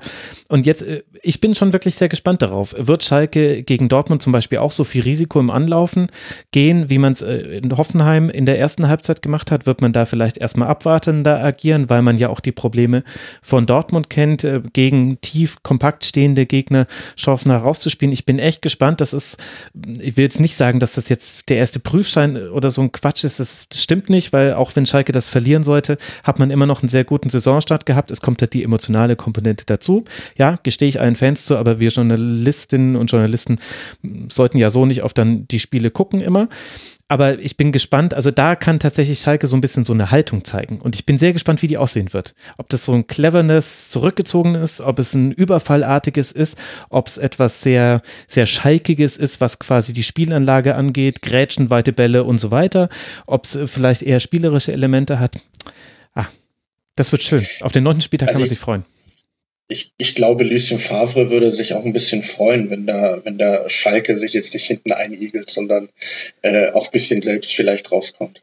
Ja, genau. Und wahrscheinlich werden sie es aber genau deswegen eher tun. Also kann auch sein, dass es dann total zäh wird und dann lachen alle, weil ich jetzt gesagt habe, wir können uns auf den neunten Spieltag freuen. Aber das wäre doch auch eine interessante Erkenntnis. Ich, ach, ich werde es mir gerne. Ich bin gespannt, ob Kutucu dann irgendwie eine Chance bekommen wird, mhm. sich zu zeigen. Ja, das stimmt. Also da, da konnte man schon sehen, auch Matondo, der jetzt von Beginn an ran durfte, eher unglücklich agiert, um es mal so zu sagen. Uth kam dann für ihn in der 57. Kotucu für Kalejuri. Ja. Ja, aber es fühlte sich an, als fühlte sich Arid mit Matondo wohler als mit den anderen. Also das ist auch noch irgendwie, hm, das wird noch interessant, denke ich, was sich da bei Schalke im Laufe der Saison noch an Optionen zeigen wird. Mhm. Es, ist, es ist ein Harid auf der Rasierklinge. Oh, meine oh. Güte. Stark. Schade, dass ich das nicht als Sendungstitel nehmen muss. Ich werde mir noch irgendwas zu Gladbach aus den, aus den Rippen schnitzen. Aber also besser, besser kommen wir aus einer Schlusskonferenz nicht raus, als mit einem so schlechten Wortspiel. Ich danke dir, Noah. Ich sage nur noch kurz, dass Hoffenheim jetzt dann in Berlin bei Hertha antreten wird und dann in Duisburg im DFB-Pokal, während Schalke dann nach dem Revierderby in Bielefeld den DFB-Pokal die nächste Runde ausspielt und dann nach Augsburg reist. Und damit haben wir dann jetzt tatsächlich alle neun Spiele besprochen. Ich habe ehrlich gesagt den Überblick darüber verloren, in welcher Laufzeit. Dazu hatten wir jetzt zu viele umso Unterbrechungen, aber umso mehr möchte ich euch beiden sehr, sehr herzlich danken. Zum einen Yvonne Marian von Frauenreden übers Fußball, früff at Polyvalenz auf Twitter. Yvonne, danke dir, dass du mal wieder mit dabei warst. Ja, danke, dass ich hier sein durfte hat mir große Freude bereitet. Und außerdem herzlichen Dank an Noah Platschko, nicht nur für seine schlechten Wortspiele von t-online.de at Platschinho auf Twitter. Da gibt es dann noch mehr davon. Danke dir, Noah, dass du mit dabei warst. Sehr gerne, hat mich gefreut. Und dann habe ich noch eine ganze Reihe von Podcast-Empfehlungen zu geben. Auch daran merkt man, dass Länderspielpause war. Ich empfehle euch zum einen die Doppelsechs-Folge José Bosingua unglaublich gut. Die war einfach, das ist einfach das, was Doppelsechs ausmacht. Hört diese Folge, ihr werdet verstehen, was ich meine. Dann möchte ich euch empfehlen, Jung und Naiv mit Bodo Ramelow, dem Ministerpräsident von Thüringen. Es war eine gesalzene Episode, es war eine besondere Jung und Naiv Episode, aber gerade weil die Stimmung nicht auf Harmonie aus war, hat mir das irgendwie sehr gut gefallen und ich fand es interessant zu hören, was Bodo Ramelow so über die Zukunft von Thüringen sagt. Und dann möchte ich euch empfehlen, Christian Kroll von Ecosia, das ist diese grüne Suchmaschine, die Bäume pflanzt, im Hotel Matze. Ich wusste vorher nicht, was ich von Ecosia halten soll. Jetzt habe ich es als meine Suchmaschine eingerichtet. Hört euch diese Folge an. Fand ich sehr interessant. In diesem Sinne, es wird wieder einen Kurzpass geben in dieser Woche und dann freuen wir uns alle auf den neunten Spieltag und gucken, wer dann Tabellenführer ist. Wir erfahren spätestens in Schlusskonferenz 247. Bis dahin macht's gut. Ciao.